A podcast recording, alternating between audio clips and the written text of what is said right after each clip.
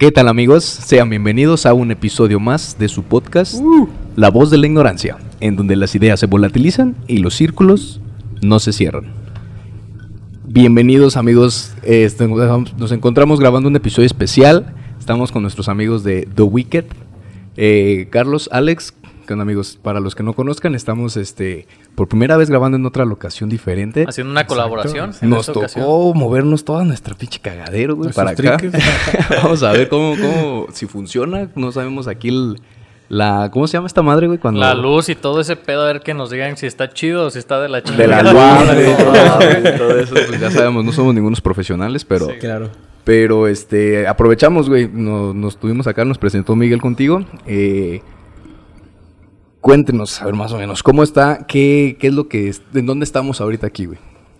Pues aquí se llama The Wicked Cocktail Room. Estamos ubicados aquí en el centro de Uruapan. Y pues en general, pues podríamos decir que somos un bar, aunque llevamos el nombre de Cocktail Room. Un cocktail Room. Que significa pues el, un cuarto de cóctel. Ajá. Pero estamos, somos un bar especializados en los cócteles. Es lo que más que nada vendemos aquí y lo que tratamos de, promover más que nada. Aquí güey, era, era, precisamente lo que quería comentarte, güey. Es bien diferente esto a cualquier bar que yo he ido antes de en aquí, aquí en Uruapan, güey. Sí, sí, sí. Más o menos, como qué, qué diferencia hay de un cocktail room a un, a un bar normal, a un pues, botanero, ese tipo de, lugares en donde venden alcohol. Pues es que eh, aquí en Uruapan o en general, yo diría en México, este, se empuja mucho la cerveza. Este, y es lo que primero obviamente jala a las personas, la comida también.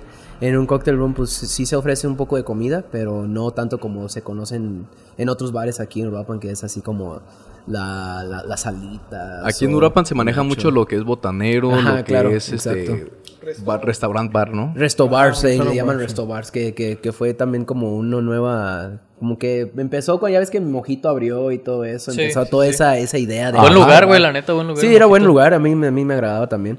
Pero sí, entonces aquí lo que más que nada tratamos de promover es, son los cócteles. Entonces no se ofrece mucho como lo que viene siendo las, este, las cervezas o otra clase de alcohol, pues más que nada puros cócteles. Güey, y qué reto, güey, porque es totalmente nuevo este pinche concepto. Son emprendedores aquí, ustedes dos, ¿no? Son emprendedores del negocio. Pues mira, ya, ya existe un lugar, ya existe un lugar que este también es muy, es muy nuevo, se llama La Charandería. Saludos a los de La Charandería. Ah, saludos, güey, qué buen lugar, la neta. Sí, muy buen lugar. Entonces, este, ya estaban ellos también y, incluso vinieron a hablar con nosotros y también pues era como que pues no somos competencia, ¿no? Somos más que nada amigos en esta, en esta onda porque estamos tratando de, empujar la cultura coctelera aquí en Uruapan, tratar de, hacerlo crecer más que nada para que las personas pues conozcan algo diferente. Ajá. ¿Me entiendes? No estamos acostumbrados aquí a esto. Exacto, exacto. Este, prueben algo diferente. muchas, muchas cosas así. Totalmente. Y a ver, tú, a ver, Alex, cuéntanos más o menos aquí qué es, qué es lo que te dedicas, qué... ¿Cuál es tu rol? ¿Cuál es tu rol aquí en el, en el Wicked? Bueno, pues mi rol es técnicamente ser bartender. El bartender principal, el head bartender, este, yo me dedico pues a directamente a las creaciones y a, la preparación de los cócteles. Eh, afortunadamente pues tengo ya bastantes años de experiencia y nosotros pues nos arriesgamos más que nada con este con este proyecto. Y pues son escuelas, ¿no? Ajá, son bastantes escuelas que yo siento que Sí, porque nos estaban comentando que tú no eres cualquier persona que más o menos ahí le sabe, sino que sí estás metido en este, en este ámbito, ¿no? es totalmente mi pasión. Esto es algo que a mí me, me satisface a pesar de los, dolores de espalda que nunca ahí está la clave, ahí está la clave en que sea tu pasión, porque otra cosa es poder, o sea, aprender, ir a la escuela y todas esas cosas, pero si no te gusta, no lo vas a hacer bien. No, yo creo que en esta, en esta profesión este, se ocupa mucho de la pasión. Claro. Porque pues, estás jugando con sabores, olores, perfumes, de todo, de todo, de todo. Entonces yo creo que sí se ocupa como poder tener esa libertad, esa creatividad, porque pues si lo fuera así forzado, pues nomás te rigirías a lo, a lo básico, a los estándares. Claro. Y de hecho, hay, hay, hay, motivos, bueno, ha habido, me he encontrado unas cuantas personas que tienen la pasión, pero no la satisfacción, vaya. Este, ¿cómo, ¿Cómo sería la diferencia? Que llegue una persona y te, te pida algo nuevo, algo totalmente nuevo. Entonces tú llegas, preparas, entregas, si le gustó, qué bueno. Si no le gustó, pues hay paladares como colores en el arco iris. Pero lo gratificante también es cuando una persona llega y te pide algo simple, algo clásico y algo que cualquier bartender puede hacer, con o sin escuela. Entonces, esa es una parte que muchos de los bartenders no toman como con bueno. ¿no? Ajá, es que llegan y dicen, ah, pues yo quiero, quiero este, que, que, me pongan un reto y, llegan y te piden, no sé, una cuba libre, una cuba simple y están así como de, ah, que, que el barback lo haga, yo no hago esas cosas. Entonces así es como, se pierde esa gratificancia de lo clásico. Sí, sí, sí. Es, es, algo que, a mí me molesta también. Aquí en, aquí en The Wiki Cocktail Room nos, nos jactamos mucho de eso, de respetar los clásicos y de amarlos. De hecho, hasta hasta ahí en este ahí en Facebook compartimos hace poco una Cuba libre y fue lo primerito que queríamos dar a entender a las personas aquí. Respetamos. Y amamos los clásicos o sea no importa qué tan sencillo sea una Cuba libre pero tiene historia el cóctel y, nosotros no, amamos eso la historia de las cosas. Y entonces eso es lo que me, me imagino pues que es como lo que se refiere este Didier no, este Alex que tiene que ver con eso. Yo tenía una historia muy buena que me contó un gran amigo bartender que ya es este de grandes categorías. Ajá. Que él antes trabajaba en un bar en la Ciudad de México y pues atrás de las barras cuando tienes un bar lleno no tienes como mucho tiempo de hablar con las personas, ¿no? Entonces, pues llegó una persona pues, con gorra, casi casi todo tapado, llegó y se sentó en la barra. Muy misteriosa ella. Muy misteriosa, ¿no? Entonces, este, él pidió, creo que una cuba de whisky con agua mineral. Una cubita de Una cubita de whisky. Una Entonces, este güey, pues empezó a trabajar, empezó a repartir cócteles, cócteles y cócteles y cócteles y, y le decía al tipo, no, dame un segundo, ahorita te atiendo. Y ya se le llevó, para no hacerse las largas, se llevó como unos 40 minutos a atenderlo. Entonces ya le sirvió su, su cubita. de whisky.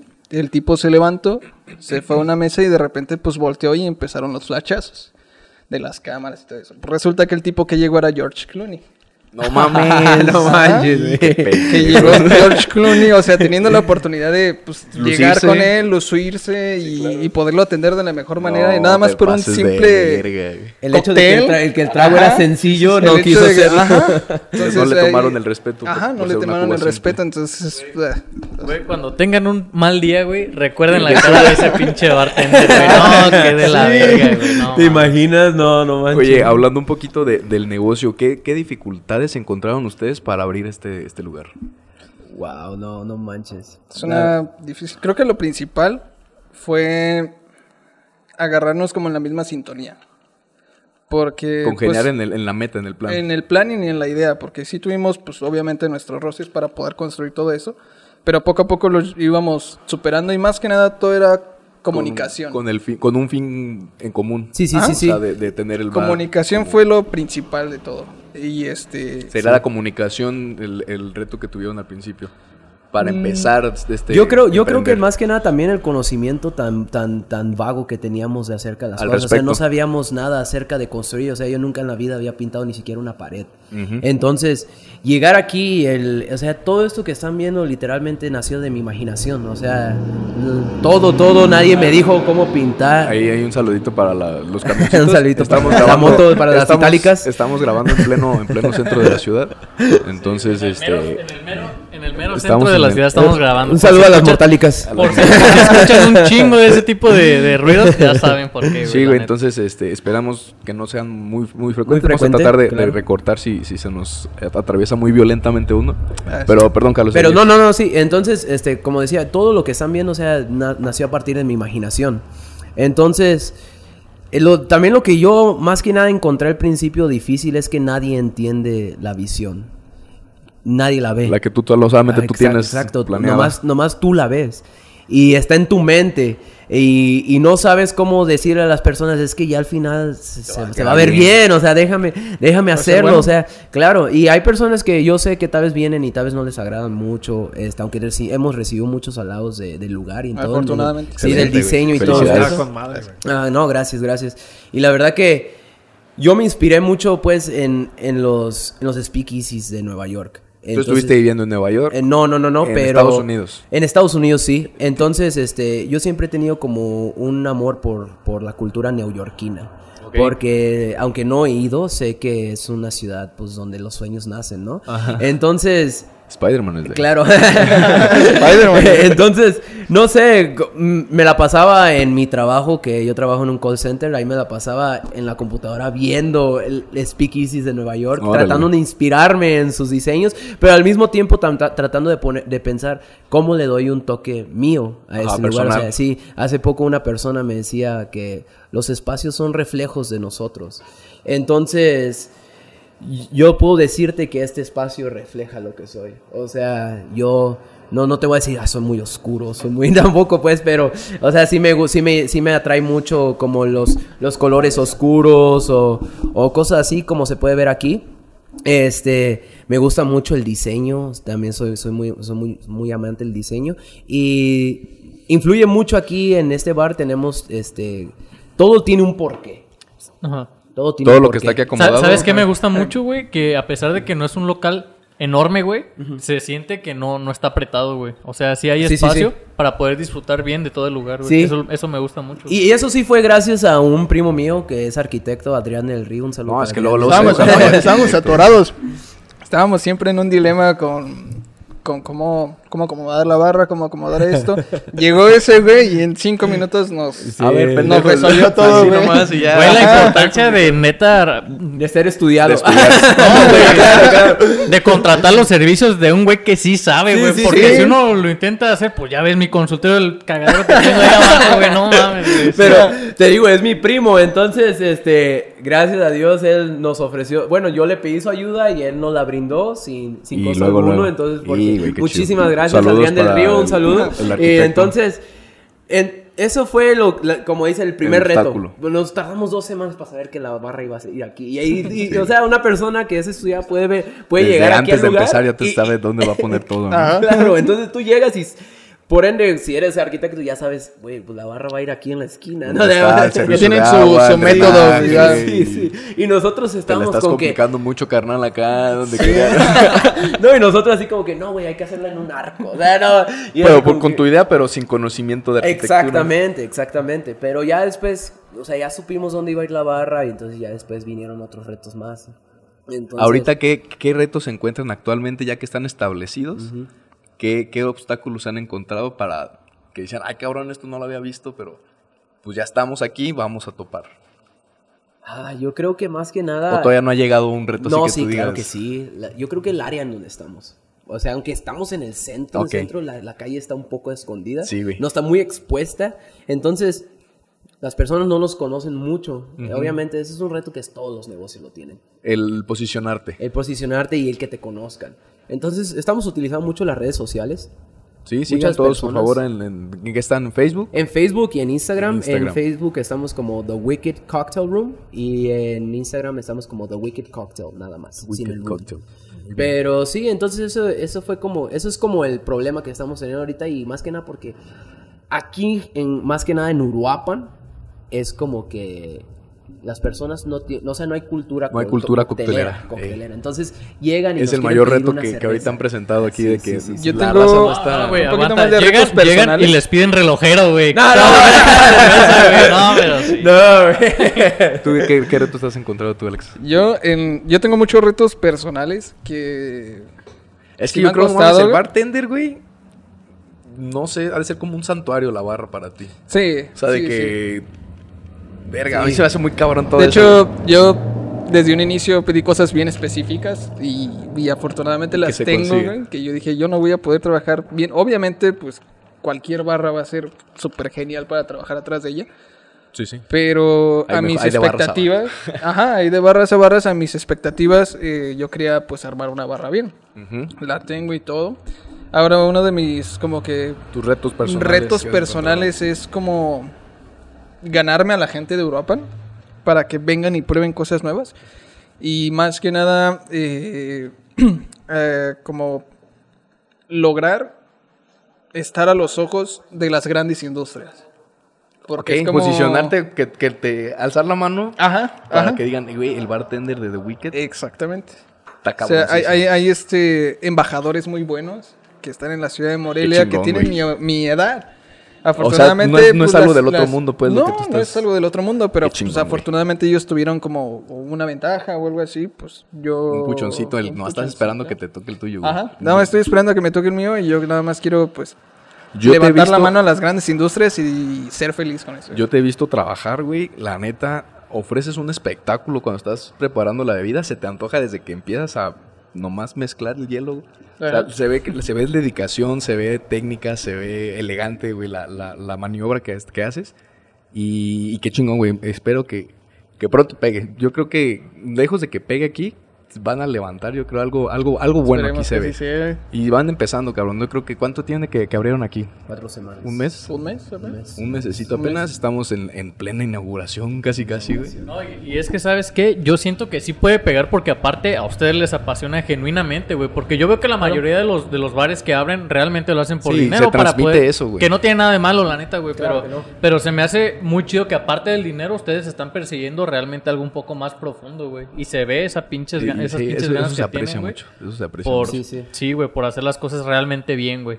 Porque se ve desde los pinches este, cócteles que hacen, güey. Desde cómo los preparas, güey. Desde tú cómo te les acercas a las personas, güey, a platicar con ellos. Desde ahí, güey, se ve que va a lo mejor para, pues, para arriba todo esto, güey. Para poder poner un poquito más de, contexto en esto, nos comentas que aquí es un cocktail room. Claro. ¿Puedes decirnos, ¿Pueden decirnos cuál es la diferencia entre un bar y un cocktail room? Un bar para la gente que no tenga idea de que existía el cocktail room. el cocktail room es una rama de los bares. En sí, los bares nacen desde hace pues, años antes de Cristo. Bares nada más la persona que estás que tengas tú para ofrecer bebidas. Ajá, hay una barra o qué? Eh, de hecho, de eso viene la, la, palabra bar, de la barra. Con que tenga una barra, hay una barra un bar. y una persona detrás que sea hospitalaria y que sepa escuchar eh, va a ser un bar. Y que obviamente te vende, vende cosas alcohólicas. Y los bares tienen una ramificación. Ajá, ya existen muchísimos tipos de bares, como un cóctel bar. Está el cóctel, el cóctel bar. Cóctel bar, está Resto el bar. Resto, bar, que es un restaurante bar.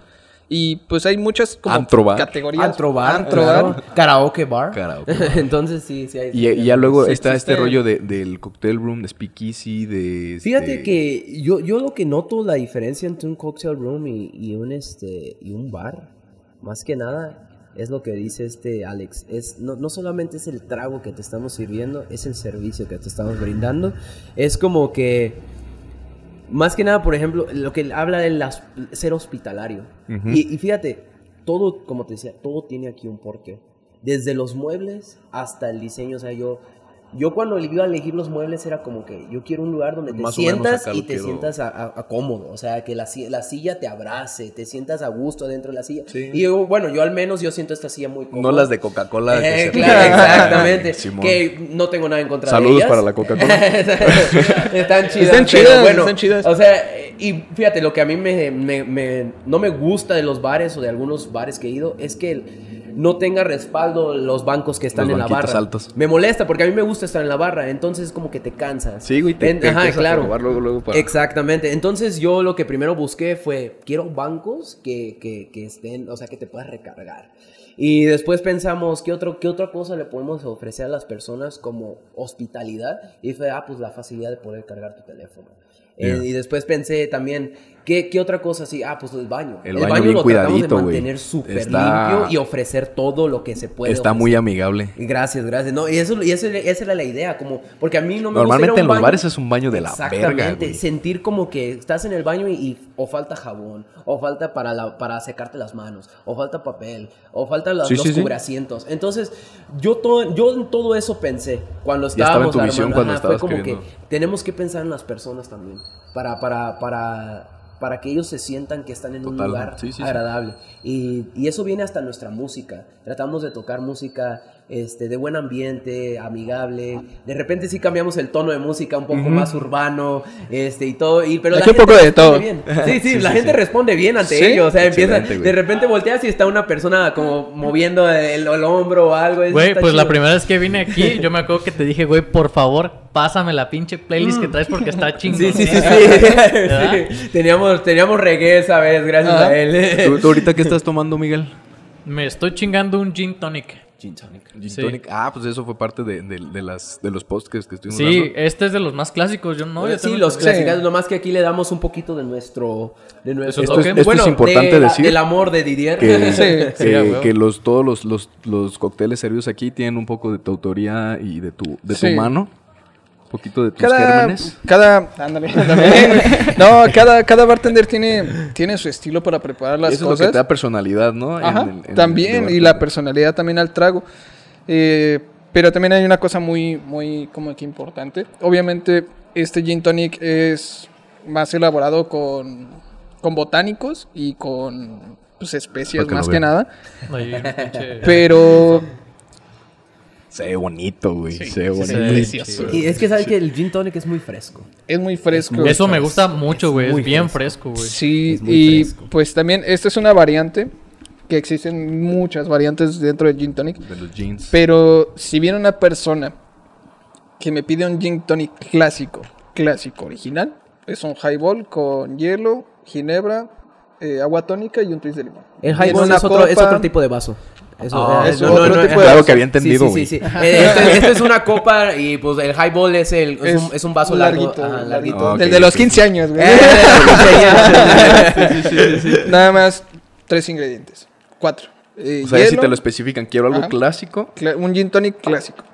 Hielo, ginebra, agua tónica y un twist de limón. En un highball. No se necesita más. No, y, que el gin y, se, y se puede disfrutar igual también. Sí, claro. El gin tonic tiene, tiene este tiene su historia de, de, me imagino, del Reino Unido, ¿no? Porque ya ves que el London Dry Gin es lo que más se utiliza en el gin tonic. Se puede utilizar cualquier ginebra, pero sí, tiene también su historia más, más, más, allá del. Eh, fíjate que a mí la ginebra para mí es un alcohol precioso porque huele hermoso. O sea, puedes comprar hasta una ginebra. Un poquito infravalorado, creo yo. ¿Mande? Un poquito infravalorado la ginebra. Sí, sí, sí, sí, sí, claro. Porque es lo que le, no me acuerdo a quién le contaba de ustedes dos, que cuando vas a un lugar o cuando vas a comprar alcohol para una peda es como que ay, pues un pues tequila o un whisky. O sea, casi casi siempre es como. Lo más comercial. Lo que más comercial. Un bacacho. Eh, un bacachito, que bueno, también hay que. es de los con dioses. Respeto, con respeto, con respeto al Bacardi. como, dato, curioso, el Bacardi se creó dentro de una cueva, por eso tiene sus murcielaguitos. No, sí, sí, sí, me contó esa historia, me contó esa historia. Solo aquí en The Wicked pueden encontrar información. entonces, sí, sí, entonces, el ginebra para mí es, es, muy, es muy hermoso, es un alcohol muy, muy lindo. O sea, Decías que incluso si, comprabas uno barato. Ajá, si compras uno barato, o sea, incluso es, es, el sabor o el dolor es bueno, o sea, no, no, no, es, no es malo, no es malo. Hay, hay, hay un, hay un gin que se llama Larios y es barato, este, pero es muy... Están los de uso rudo, digamos. Ajá. sí. Los de bateo. Los, ajá, los de bateo. Sí, los de bateo, porque, porque hay, hay jeans, por ejemplo, por ejemplo, el Tanqueray. Cuando vas a un hotel 5 estrellas, todo incluido, te van puro de bateo en las, en las barras, ¿no? Mm, a menos de que le digas, quiero. Ajá, sí, sí, sí. sí, sí, sí bueno, digamos que manejan como un cierto tipo estándar que no utilizan ni de bateo ni lo más ah, se quedan como en un Ajá, como medio. Un, como un ah, medio. Porque depende hay, hay, del este hotel a donde vayas. Pero como dices tú, claro. cinco estrellas, yo creo que sí te Sí te deberían de tener. sí, claro. Bueno, si nos vamos a grandes rasgos, pues hay uno que me gusta mucho que se llama Safrón, que es un ginebra macerado con azafrán y no es no es este transparente, tiene un color ámbar brillante, entonces pues, es una chula de ginebra. Luce entonces luce muchísimo más. Ya. Entonces, este, yo siento que sí, como hay una estandarización muy, muy en general en, bares, restaurantes, hoteles. Sí. Donde si pagas como una cierta cantidad, donde te dan como alguna tipo Puro, preferencia. Este, bebida de alta, alta etiqueta. Alta etiqueta. Y también eh, lo sé porque no, no, es la gran diferencia de que si tú pagas un cuarto y pides algo por ah, que te lo lleven. Ajá a que te lo preparen en la barra y te digan, mira, vamos a utilizar este ginebra. Ah, ok. Pues ya es una gran diferencia. la experiencia también cambia. La experiencia, claro. Muy bien. Oye, pues, este... ¿Por qué no nos, vas a preparar ahorita unos traguitos, mi estimado? Eh, ¿qué, van a, ¿Qué van a pedir? ¿Tú qué vas a pedir ahorita? No, yo un Clover. Un club, un Club. un Club Club, tú traes tu gin. ¿Tú qué te vas a tomar? A mí prepárame otro de, de mis whiskies. Un whisky, yo te voy a pedir el Naked and Famous. Naked and Famous. Por favor.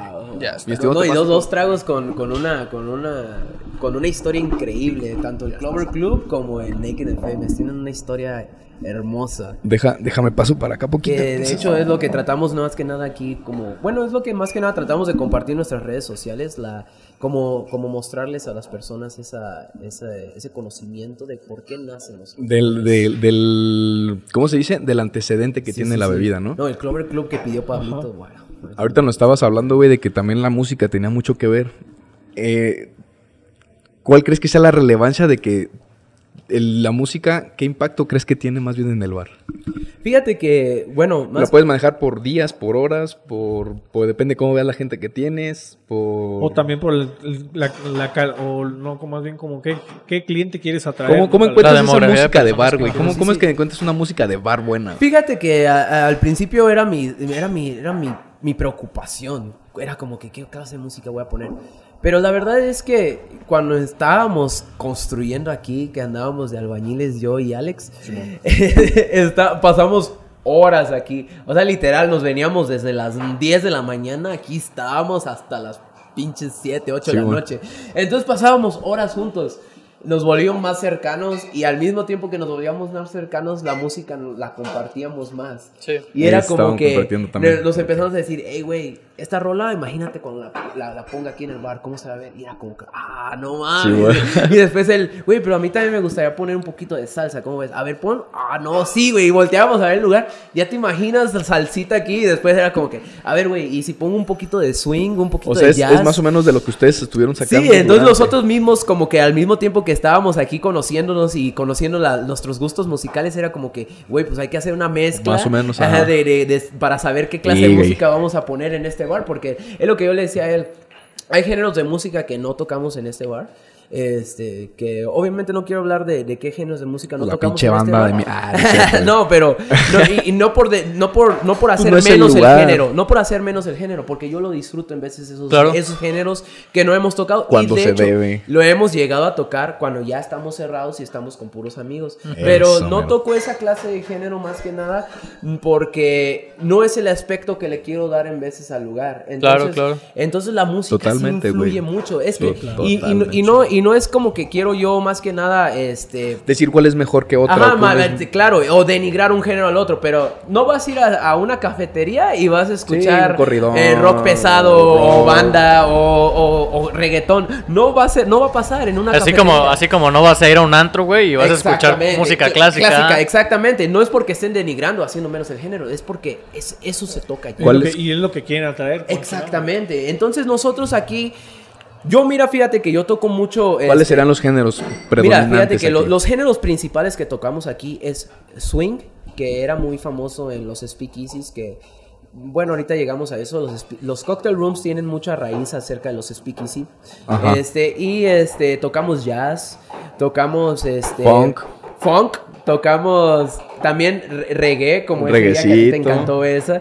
Este, y, también y, fíjate que no soy tan fan del reggae, pero, pero ojo. Se escucha lindo. No, cuando estás aquí, güey, me gustó muchísimo, güey. Es lo que te digo. Luego, no, luego puse una historia, güey, con esa misma rola, güey, y un chingo de gente me dijo, güey, ¿en dónde estás? ¿Qué pedo, neta, güey? Es que se... Porque va muy de acuerdo al lugar, güey. y, fíjate, pero hay veces que nos vamos mucho al urbano. A mí me gusta mucho Fíjate que yo soy una cruza entre música emo de los 2000 y música hip hop de lo de también porque a mí me encanta el hip hop del 2000, 2010, o sea, a mí me encanta.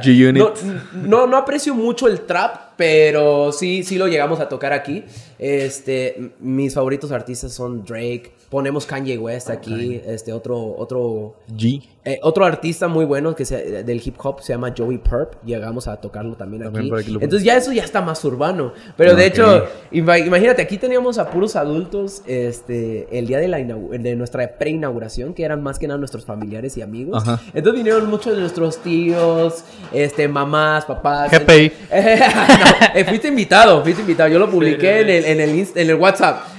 Ah. Si, viste el estado, y sí lo viste. No lo vi, no lo vi, te lo juro. Te lo juro. Es doctor, es doctor, es, dentista, es dentista. Ay, esa que Está ocupado, está ocupado, no le pone atención, no le pone atención. Sí, sí, sí. Pero bueno, entonces cuando estábamos haciendo esa onda, este, puse un poco de Kanye West, puse una de sus canciones clásicas que se llama Gold Digger, y volteé a ver y había señoras, tías de nosotros y todo, que estaban como que bailandito y era así como ah, que... no, como que no, que no te gustaba esa música, no, Oye, ahorita estabas diciendo de, de los speakeasy. Ah, sí, ¿Qué es un speakeasy? Sí, ¿qué es? Mira, fíjate que un speakeasy, este, que lo que más me gusta también, antes de, seguir con esa historia, me gusta mucho que aquí presumimos que somos la voz de la ignorancia, así que si me equivoco... Somos la voz de la ignorancia. En, esta, en esta descripción, quiero decir que soy ignorante ante ello, pero quiero pensar que sé un poco. Estás en el podcast indicado, amigo. Entonces, mira, este, un speakeasy eh, son, son bares, este ilegales que existían antes en la era de la prohibición. En la prohibición de, eh, americana. Bueno, más famosos se hicieron los speakeasies. Desconozco si antes tenían alguna relevancia en el mundo antes de 1920. quiero creer que tal vez sí, eran, eran bares más exclusivos para personas. Pero en 1920 su popularidad estalló gracias a la era de la prohibición. Eran clandestinos todos. claro que eran clandestinos. Secretos. Eh, eh, cuando hablamos, de la era de la prohibición, hablamos del famosísimo Scarface, el Al Sí, sí, sí. En que es, Los traficantes de whisky. Exacto, traficantes de whisky, que es de donde Al Capone se hizo más de su dinero. Donde se, hicieron los gangsters. Sí, gangsters, de, a gangsters americanos del, del 1920. Entonces, este... Cuando, cuando nacen los speakeasies en Estados Unidos a, base de la era de la prohibición, adentro de los speakeasies que, bueno, speakeasy es una palabra que es una combinación de dos, que speak. Habla fácil. y es como habla, habla, habla bajito. ¿Por qué? Porque yo fácil, güey. Exactamente. Habla fácil. habla fácil. pero bueno, en, realidad la, descripción es para habla bajito. Entonces se hace cuenta que, que, que, era como para que, ¿por qué? Porque era como habla bajito, porque era para que, una de dos bueno, era para no, no, para creer escondido, para no llamar la atención de las personas del exterior. y no solamente eso, porque, porque llegabas y dabas la clave a alguien que estaba en la puerta y que le tenías que, eh, le dabas una clave y, se la das por bajito. vamos, vámonos. ¿Me entiendes? O incluso en vez de los speakeasies estaban adentro los mismos restaurantes. Entonces tú se te acercaba el, el, el, el, por ejemplo, el, mesero y Tú le hablabas bajito. Te abría la hielera y te metías por ahí.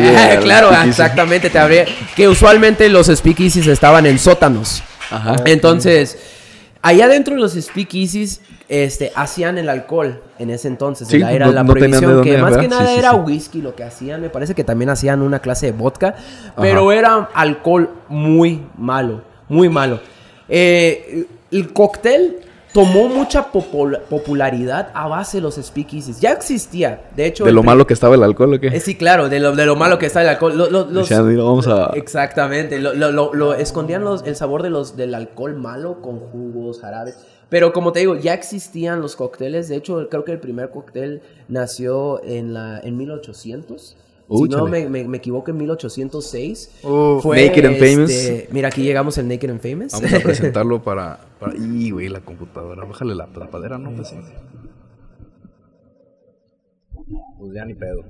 Se va a ver poquita la, la pantalla de, de, la, de la compu, pero ahorita la arreglamos, por favor, mi estimadito Bimbo. Gracias, amigo.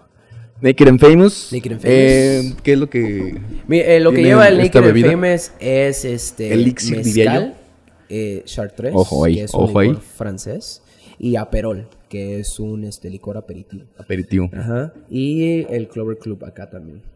Eh, la historia del Naked and Famous, brevemente. Sí, por favor. Este, Joaquín Simón es el inventor del Naked and Famous. Él trabajaba en un bar que, que en Nueva York que es muy famoso, se llama Death and Co. Este, que de hecho nos pusieron me gusta cuando le tomamos la, la ¿A poco ellos? Sí, sí, le, no mames. Sí, sí, sí. le tomaron, le, pusieron me gusta a la foto. Saludos a Death si nos llegan a ver. Pero bueno, Joaquín Simón lo inventó en su permanencia que cuando él trabajó en el bar. Y él le llama, gracioso, él cuando describe el, el, cóctel, él le llama el hijo bastardo entre un Last Word, que es un cóctel clásico, y un Paper Plane, que es un cóctel moderno. Este, eh, le llama el hijo bastardo entre el amor de un Last Word y un Paper Plane. Este, que, que es más que nada Ajá. Este, que, que es, como te decía, es el hijo bastardo entre el amor de un Last Word y un Paper Plane.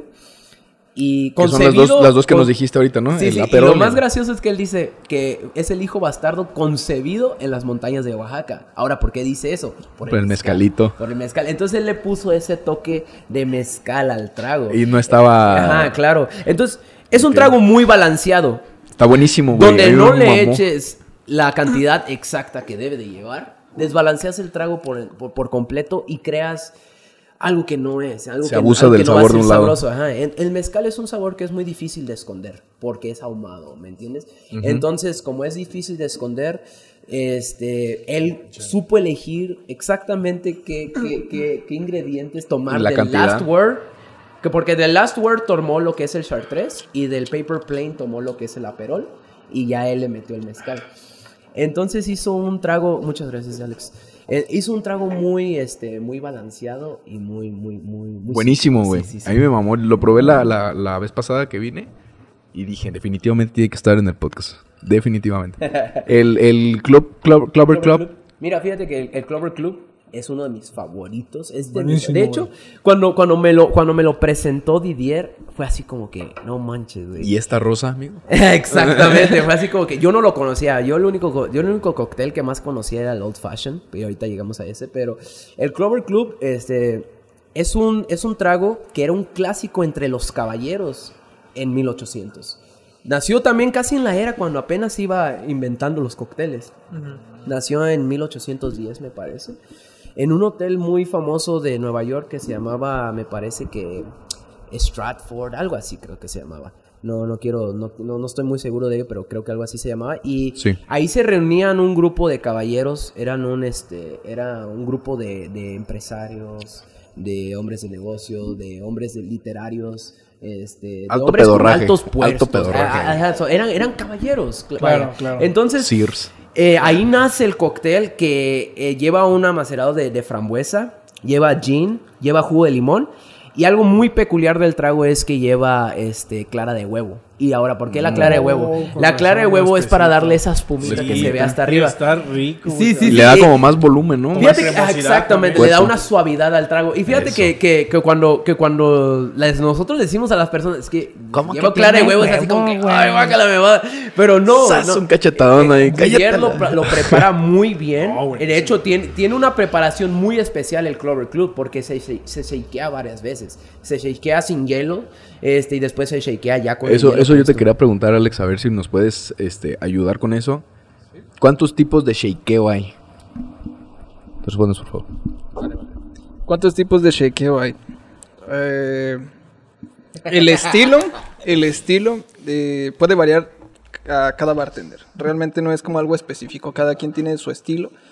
El punto es eh, como rebotar los hielos para que se vayan quebrando un poco y vayan diluyendo lo que es este, la graduación alcohólica. Oh. Entonces va agarrando un poco más de textura, va agarrando, rompiendo los hielos, va agregando agua al cóctel y va haciéndolo un poco más, eh, ¿cómo se puede decir? Más mm, digerible, vaya. Es que yo he visto, bueno, sobre todo, no me acuerdo en dónde lo vi, si fue en un pinche TikTok o si fue en Instagram, que, que un vato decía, este, hay veces que, que tienes que moverlo como que un, un, golpe fuerte y luego otros suaves y, otro que arriba y abajo y otro que tienes que acostarlo sí. y otro que sí, sí, eso ya es mamada de... Ah, eso ya es no pero Didi sí me has eh, o sea Alex sí me has dicho cuando cuando al momento de shakear dice él que es un movimiento este como como más que nada, eh, eh, porque al mismo ah. tiempo, no, no solamente estás agitando a lo pendejo. O sea, sí, o sea, si no, pues lo pones en una licuadora. Exactamente. sí. tiene su ciencia, güey. Vaya, vamos, tiene, vamos. Tiene, tiene una cierta ciencia. Yo, a, lo, a las personas que se han acercado a mí me, me comentan así de, oye, ¿cómo, ¿cómo puedo mejorar mi técnica? Que yo no sé shake, yo no sé shakear para mi madre, ¿eh? La, neta yo no sé shakear. Hasta este güey la otra vez me dijo, la otra vez me dijo este güey, güey, shakeas de la verga. y yo por eso no soy bartender. Se ocupa, se, ocupa también una técnica entonces especial. Sí, hay, hay, una técnica en especial y depende también del shaker. Hay shakers que son de dos piezas.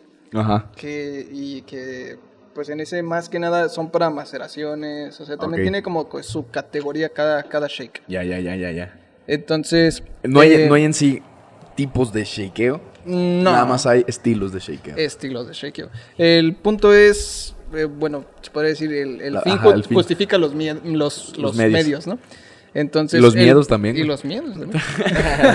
el punto es este, hacer eh, rebotar los hielos, quebrarlos y agregarle agua al cóctel. Bajarle la graduación. Lo que sí tiene mucha importancia es qué tanto tiempo lo hagas. Porque a veces... Eso es lo importante, ¿verdad? Sí, güey. ¿No- ¿Nos detenemos un poco? Vamos a hacer una pequeña pausita. Yo, yo, yo sí quiero interrumpir un poco aquí al, al Alex antes de que, de que siga con lo del shakeo. Yo la verdad, yo quiero decir, y no es por presumir, obviamente, pero yo su técnica de shakeo de él es muy, muy atractiva visualmente. Sí, güey. Y no solamente visualmente. Él es atractivo visual. claro, nos lo han dicho, nos lo han dicho, nos lo han llegado a decir, eh, nos lo este han llegado a decir, no, no, no, no, no- La de shakear muy bien. Las muchachas lo han llegado a complementar mucho aquí, eh, pero a la Pero no, bueno, bien. mira, fíjate, y, y lo di- y digo esto antes de que, de que siga él, eh, porque yo fui a, un, a- fui a un bar una vez y eh, la- el bartender era bueno, pero era muy tronco al shakear.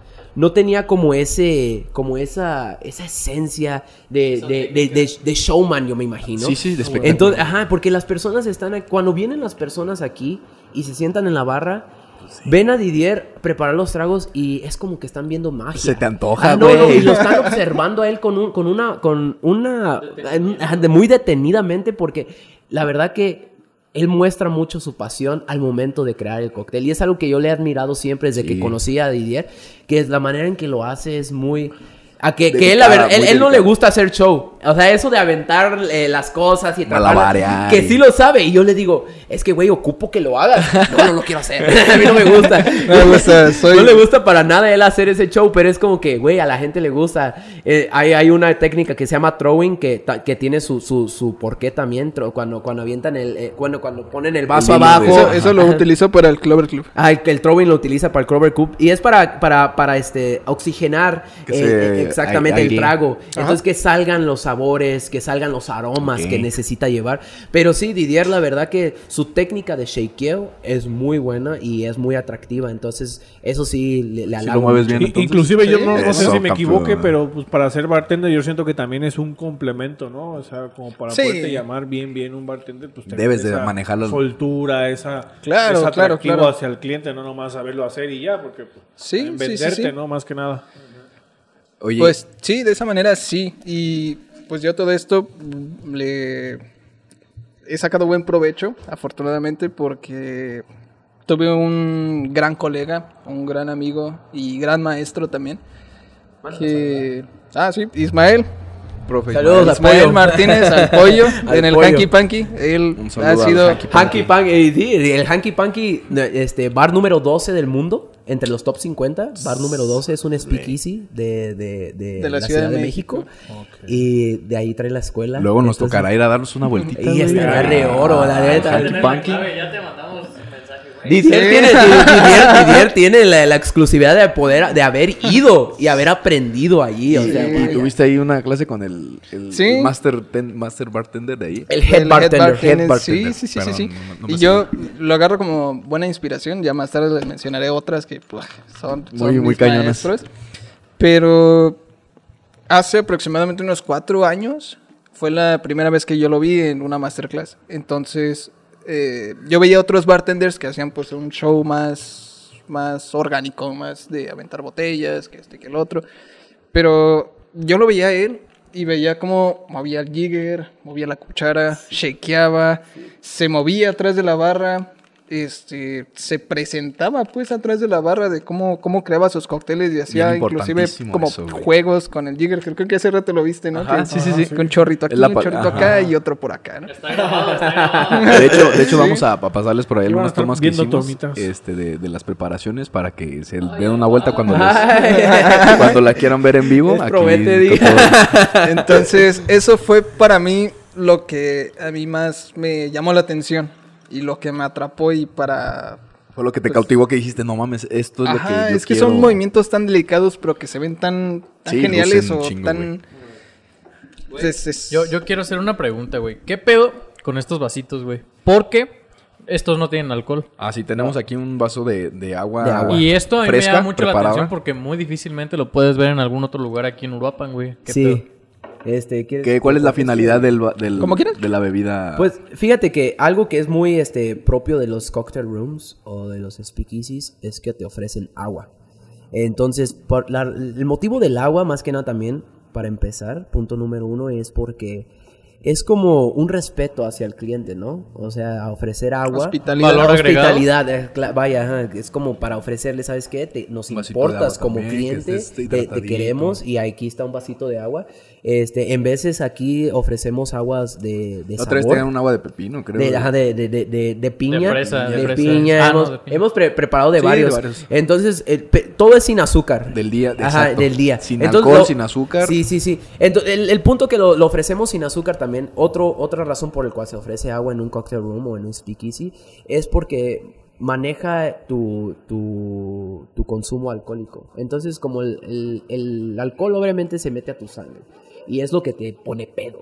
¿Me Sí, entiendes? güey. Entonces, al momento Claro, de estar sí. filtrando con el agua, no, no ¿Se te diluye un permite, poco? ajá, se diluye un poco y no te, no te permite estar pedo como te pondrías Como pedo una un- cantina. Ajá, claro. Que Entonces, hay un exactamente. bar Entonces, pedo, sí. ajá, Sí. ahí Sí, está. siento como que también te hace de cierta manera estar un poquito más lleno.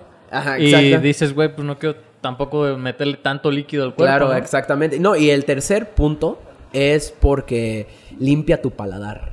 Sí, y es muy todo. importante Ah, ¿ya te en un sabías, cocktail room limpiar tu paladar. ¿Por qué? Porque tienes que, al momento de tomar, tienes que sentir los sabores y los aromas cada vez que le des un trago. Oye, pongan atención aquí, todos los, toda la audiencia. Todos no es solo to- todos los de fondo.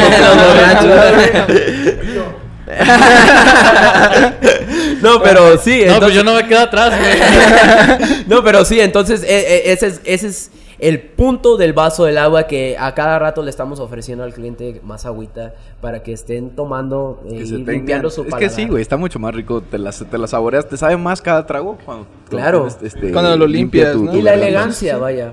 Porque Sí, el- no el- te ves tan sí, atascado. claro, en un, en un- en un cocktail room este, se presume mucho la elegancia. Entonces, eh, al Sí, tienes de- que tener hasta eso. No es así como que no te inspira llegar guandajón, güey, a un cocktail room. Como No, no, no, aguanta. Tengo y ganas- tampoco te inspira a salir, Tengo salir ganas de ponerme así mal pedo, güey, de un lugar sí. fíjate que yo fui a un speakeasy en Tijuana que se llama Nórdico, muy buen speakeasy, saludos al Nórdico. Saludos al nórdico. Eh, haz de cuenta que cuando fui allí, este, me dieron un, un- en el menú venían, venían, este, reglas de, de cómo comportarte. Ah, ok, en el reglamento speakeasy. speakeasy. Ajá, tenían un reglamento y lo tenías que leer desde el principio. Entonces, cuando lees el reglamento, uno de sus reglas es, este, no llegar pedo. Otra, otra es no ponerte pedo. Este, respetar cuando fumas también, este, todas las personas que están alrededor de ti. Eh, también es, te pueden negar el servicio. Tienes que respetar, obviamente, los horarios de servicio también. No es como que ya van a cerrar y ándale, güey, prepárame una cuba más o "Pero prepárame otro trago. No, no, no, no, no. malacopiar, Ajá, entonces se siente la diferencia cuando entras a, a un speakeasy o a un cocktail room. Es como que, wow, aquí, aquí no, no es como para que... pa pon- Sí, güey, O no sea, es- te no puedes poner pedo, claro que sí, se, se te permite. Sí. Pero si el bartender juzga tu, tu, ya tu estás- ebriedad y sabes que es sabes que a este güey ya no le voy a dar, es como que, sabes que... Pues ya- llevan poquito tiempo. ¿Ya les ha pasado que tengan que correr a alguien? No correr, No. pero... Invitarlo- controlar el invitarlo consumo de alguien, ¿no? Controlar el consumo de alguien es muy importante. Y afortunadamente nunca me ha tocado decirle a alguien, güey, pues ya, ya, este, ya párale con, con, con tu consumo. Con tu tren. Pero sí me tocó que un gran amigo mío, también bartender de la Ciudad de México, me contó una historia que hasta a mí me dolió.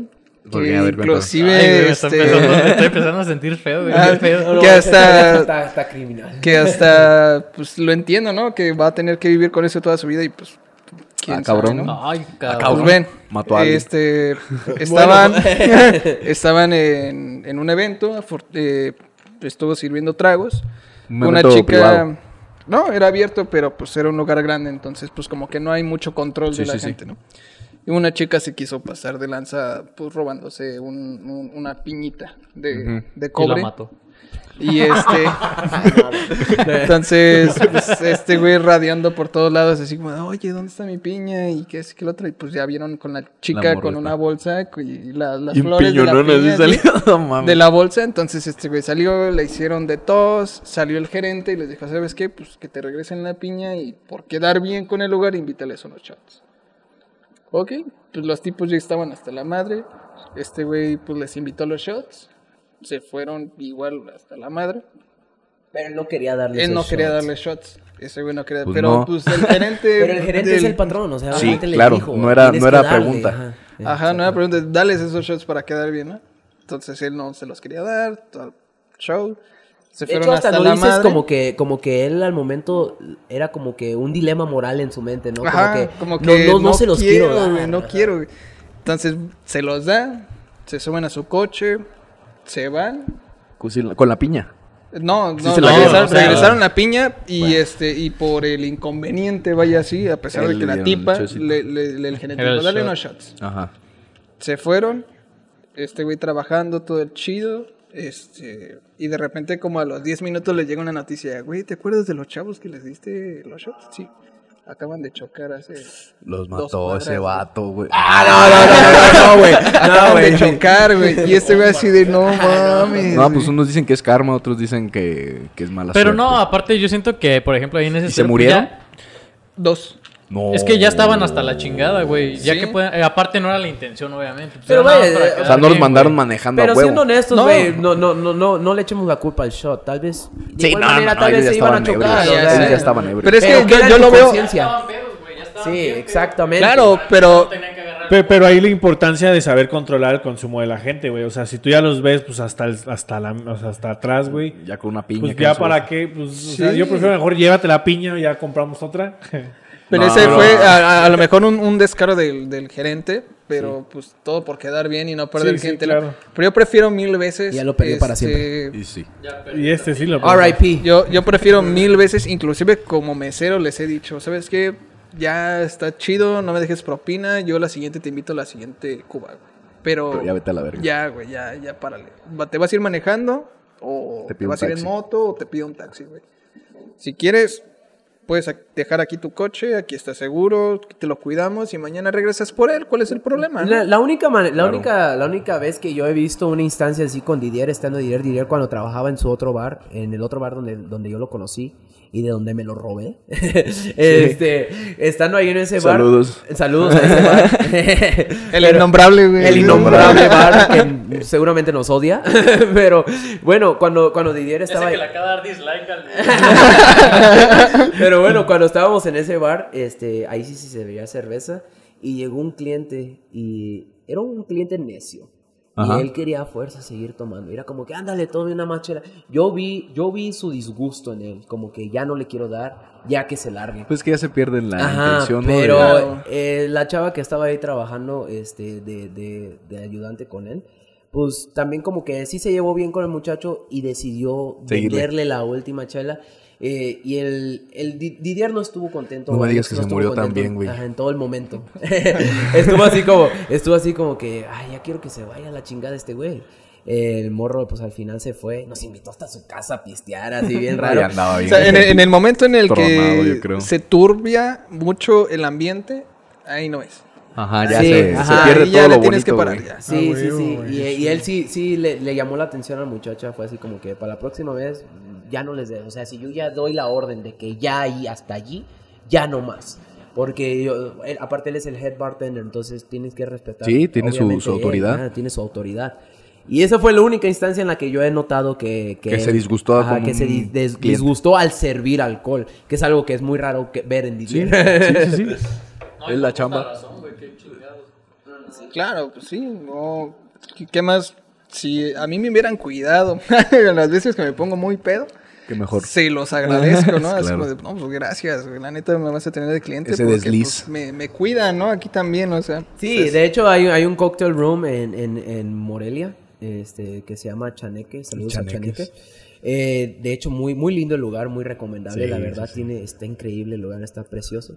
Y de hecho ellos ahí al, en la, atrás de la barra tienen un, un letrero que dice, este bar es libre de violencia. Y me llamó mucho la atención. De hecho, hasta y le pregunté a la chava que estaba ahí de bartender, oye, me llama la atención tu, tu, tu signo que dice ahí. Y ya me contó más o menos la, la, lo que, de, de dónde nació y todo eso. Entonces, fue así como que está chido eso. O sea, tal vez yo siento que sí, subconscientemente, sí le, cuando alguien lee eso y está ahí, es así como que, ajá, como que aterriza un ah, ¿sabes qué? No, deja, deja, no me malacopeo. Entonces, yo he querido poner aquí el signo, no lo he mandado a hacer, pero sí tengo, sí tengo piensos de, de, mandar a hacer de que este bar es libre de violencia, porque ah, es que el alcohol es peligroso, es un arma de doble filo. Sí, güey. Es tanto como que puedes poner contento a las personas y, y en, un en un mood fiestero o en un mood tranquilo, o hay personas que no saben controlar su, su, su, alcohol. Nos ha tocado hace poco con un señor que vino, este, empezó tomando bien, este, el señor, y estaba aquí en la barra yo me quedé platicando con él. Era un señor un poco, este... Al principio hablaba bien, o sea, eh, como un señor. Eso lo tienen que desarrollar mucho ustedes, ¿no? La labia. Exactamente, como, la verdad yo ya no quería hablar con él. Me, me cayó un, poco mal, me cayó un poco mal. Pasa seguido, pasa seguido. Sí, sí, así como que... Sí, sí, sí, sí, como que... Ay, pero está buena tu cotorreo, güey. Ajá, entonces tú, le, tú le seguir porque es tu cliente, entonces... El señor, la verdad, su, su, su manera de ser no me estaba agradando mucho. Muy, Ajá, este, muy prepotente, muy presumido. Entonces al, al, principio, pues yo lo estaba hablando con él, pero entre yo más veía que él estaba tomando, más alzaba su voz. Mm, y, red flag. y ya era un señor, ya estaba viejito, entonces como que se le cruzan los cables. Y se me quiso poner este, en un momento como tipo mala copa. Y yo sí le hice el comentario. Porque yo, yo estaba aquí recargado en la barra y yo yo ya estaba molesto y lo volteé a ver y le dije, ¿sabe qué, señor? Ya se me está poniendo, ya se está poniendo un poco agresivo, ya, ya no, me, no me está agradando el, el tono de, de, de, esta plática. Y me dice él, no, no, no, no, disculpa, disculpa, este, no, no, no, no quiero alzar la voz, disculpa si alzo la voz. Fue así como que está bien, pero ya no me pues, está gustando. Ya, la, ya va la primera, ¿no? Ajá, fue como mi advertencia hacia él. Es que eso es lo bueno también porque al momento de hablar con una persona ebria, Está cabrón. Este, está, cabrón. Está, está, difícil, pero un, detalle, un detalle muy bueno es, es este, la forma de hablar. Como yo estoy acostumbrado a hablar con la gente que se para atrás de la barra, es increíble y a mí me gusta escucharlos y que me escuchen también. Pero no es hay una gran diferencia entre decir entre decir, güey, se te están subiendo las copas y decir, o aguanta, güey, ya párale a tu pedo. Güey. Exactamente. algo más directo, algo más decirle, güey, así de te voy a frenar, güey, eh, y, o en lugar de acolchonarlo, así, como, de, oye, güey, ya párale, a decir, güey, bájale a tu ya pedo. ¿Y sabes ya estuvo, güey, y entienden, güey, que es lo bueno. Sí. Porque no, no tienen la costumbre de, de, de recibir esos comentarios directos. Pero es irónico, es irónico, es irónico el decirle a una persona cuando ya se está poniendo ya mala copa, como que ya párale a tu tren, porque tú sientes más pena que, que de lo que sienten ellos, ah, bueno, al menos a mí me da vergüenza. Pero lo hago porque así evitas un problema. Sí, no, y es tu negocio. O sea, exactamente. Tú, tú vas a un bar y ves a otro muy pistado y dices, hey, güey, ya bájale. Pues te vas a decir, pues tú qué, güey, vete a la verga. Sí, y Pero que seas el dueño o el bartender. Ese señor que yo te digo, él lo estaba tomando como a broma. O sea, como que llevadera. Como que era muy. Eh, como que se le hizo él fácil llevarse conmigo por, porque yo era yo, yo soy más joven que más él. Joven. Pero a mí no me está agradando, la verdad. Yo, yo, yo doy respeto y cuando no me empiezan a respetar me empezó a molestar. Entonces al momento de que ya se iba a ir fue así como que, ay, no traigo dinero para pagarte, ¿cómo le voy a hacer? Y así como que, ay, don, la neta ya págame, si traes dinero. Y me pagó el señor y se fue muy molesto. No sé si molesto porque hubo un tema en nuestra conversación que... Hizo berrinche. Ajá, ajá, exactamente. Y fue así como que en el momento dice, ya me voy, ya me voy. y se para y me dice, adiós, Carlos y lo más, lo más gracioso que me dice, sí voy a regresar. lo más gracioso. sí, Didier estaba sentado en una mesa y estaba él aquí sentado en sus cosas y voltea el señor y nomás le hace... Se y, y, voltea a Didier y me voltea a ver así, ¿qué pedo yo? Déjalo que se vaya. Y el señor ha pasado, la otra vez pasó el señor y yo dije, ah, nos va a saludar. Y ni nos volteó a ver, le dije, este güey, pasó el don que y nos saludó. no, yo no creo que le haya dado pena, güey, porque hemos hemos preguntado por él con otros este, así es, así ah, y nos dijeron con otros ah, amigos que son dueños de bares y nos dijeron ay ese señor así ah es donde y hasta nos, nos, nos, dieron como la recomendación de que güey si lo puedes abrir ábrelo órale güey. Qué feo tener esa reputación güey en tu ciudad. muchas muchas anécdotas ¿Qué más les preparo? A ver, ¿Qué más yo, quiero, probar? yo quiero la siguiente. Yo voy a pedirte Ah, ahora un este Martín Expreso. Martín Expreso. Ay, qué, qué historia tan hermosa, Expreso. qué historia tan hermosa del Martín Express. Eh, tengo, tengo una preguntita. ¿Quieren pedir otra cosa? Sí, yo, yo un martini de pay... ¿El pay de limón? Bien, ahorita vamos a ver qué onda con lo de los- la encuesta, ¿no? O eso. Sí, sí, sí. Claro que Ahorita a mí Mientras me gustaría preguntarte más que nada, o sea, en, en- en tu profesión, o sea, cómo se cómo se catalogan, o sea, cómo empiezas, eh, Antes de que, o sea, de que nos o sea, obviamente tus estudios, o sea, cómo empiezas y luego cómo brincas y luego cómo Para las brincas. personas que tal vez Ajá. puedan estar interesadas Inclusive en tú que eres, Ok. ¿no? O sea, porque bartenders. pues, no nomás me imagino que eres un bartender, tienes tus, tus estudios. Oh, ok, ok, ok. Pues mira, yo empiezo desde... ¿Qué será? Como desde el 2015. Ujú. Eh, fui a la Ciudad de México porque allá tengo un tío que trabaja en un restaurante y es un restaurante de mucha exigencia. Realmente fueron de los días donde más putiza me dieron. Se llama La Gruta, allá en Teotihuacán. es Saludos un a La lugar turístico donde recibíamos de 1200 a 2000 personas diarias eh, en época vacacional. Entonces yo empecé, ¿Qué, qué hacías ahí? yo empecé ahí de cobachero, se ¿De le llama. pinche? Nah, o sea, eso más, más arriba de- del, del cobachero. Yo estaba encerrado en un cuartito, o sea, hecho de piedra dentro de una cueva. No mames. De esclavo sexual. Nomás me ponía así. Adentro, güey.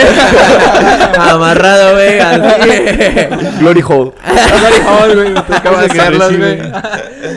No, pero estaba atrás de, ¿En el de- cuartito de tú un solo? cuartito, güey, yo solo repartía cucharas. güey.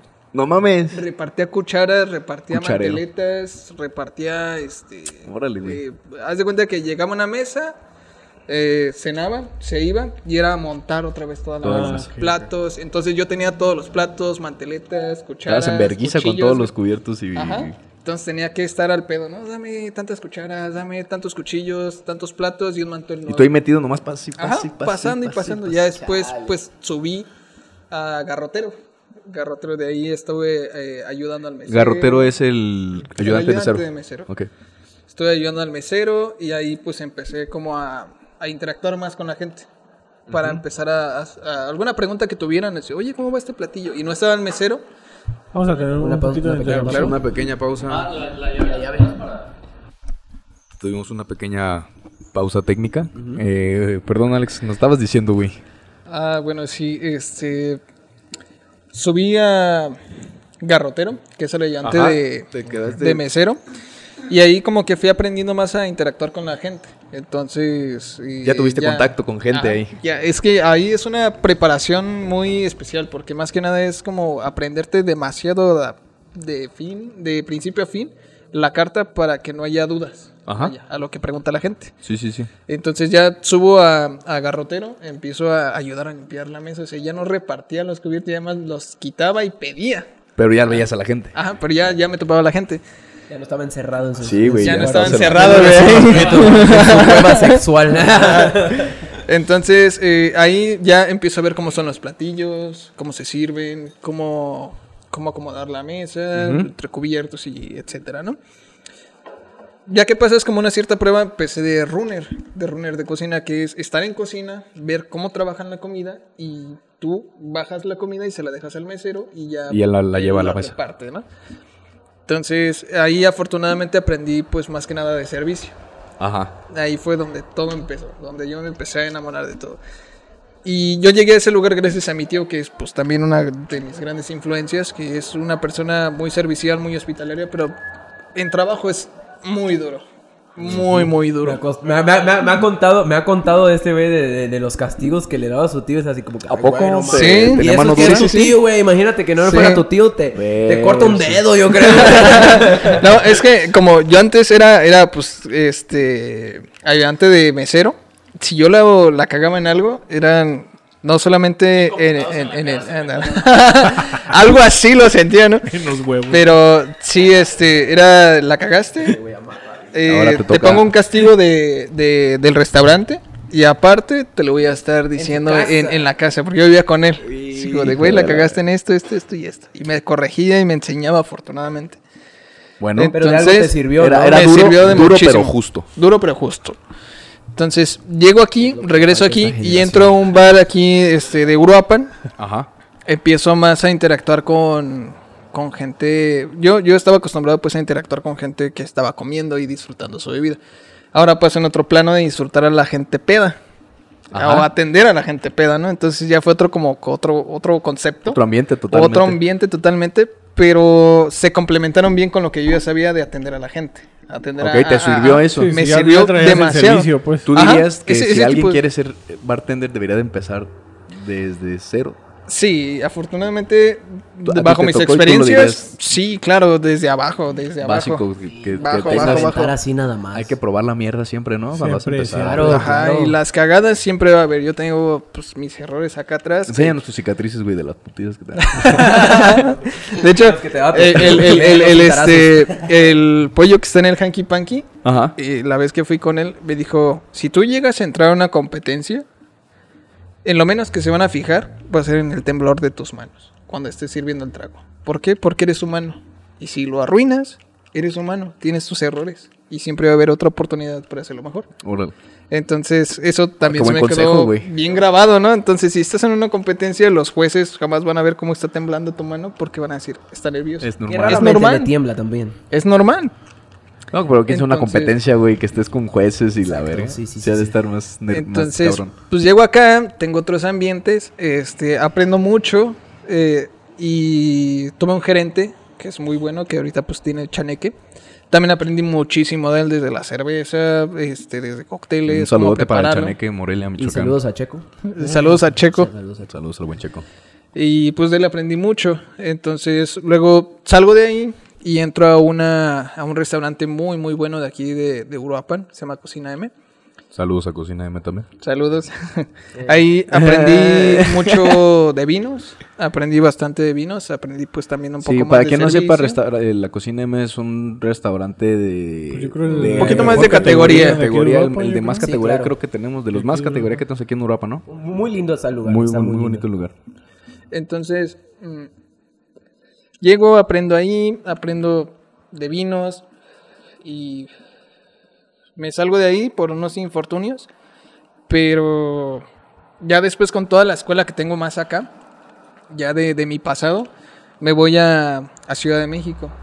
Luego me voy. Ahí fue como una, una historia muy enredosa porque tuvo mucho en parte que ver la, la, la pandemia.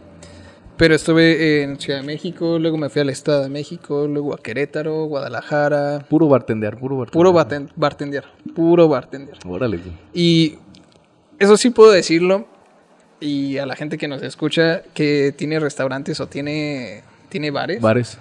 no menosprecien a la gente que se ve menor. Y sí, es que si te despreciaron. morrillo, güey. Sí. Lo imagínate, y lo imagínate en dijeron. Pandemia. O Sí. sea, ya, ya tiene. Ajá, yo, yo llegué a pedir eh, trabajo a lugares... decían, nada, te ves bien Ajá, o sea, yo, yo llegaba y entregaba O sea, mi, que eso es lo, lo solicitud, mejor, güey, Sí. cuando mi solicitud y aparte mi currículum y no me llamaban. les valía madre. Les valía madre porque decían, este Se ve güey es un. Pero eso morro. es en general, ¿no? En todo, ya ves que, que hacen el Sí. meme aquí en México de que... Tienes que tener 20 llegar- años de Tienes que experiencia. tener 20 Ah, años de experiencia y tú tienes como 27 años. Y es así como que... A la verga, ¿qué traes, No, pero es que ya, ya con el currículum que tenía.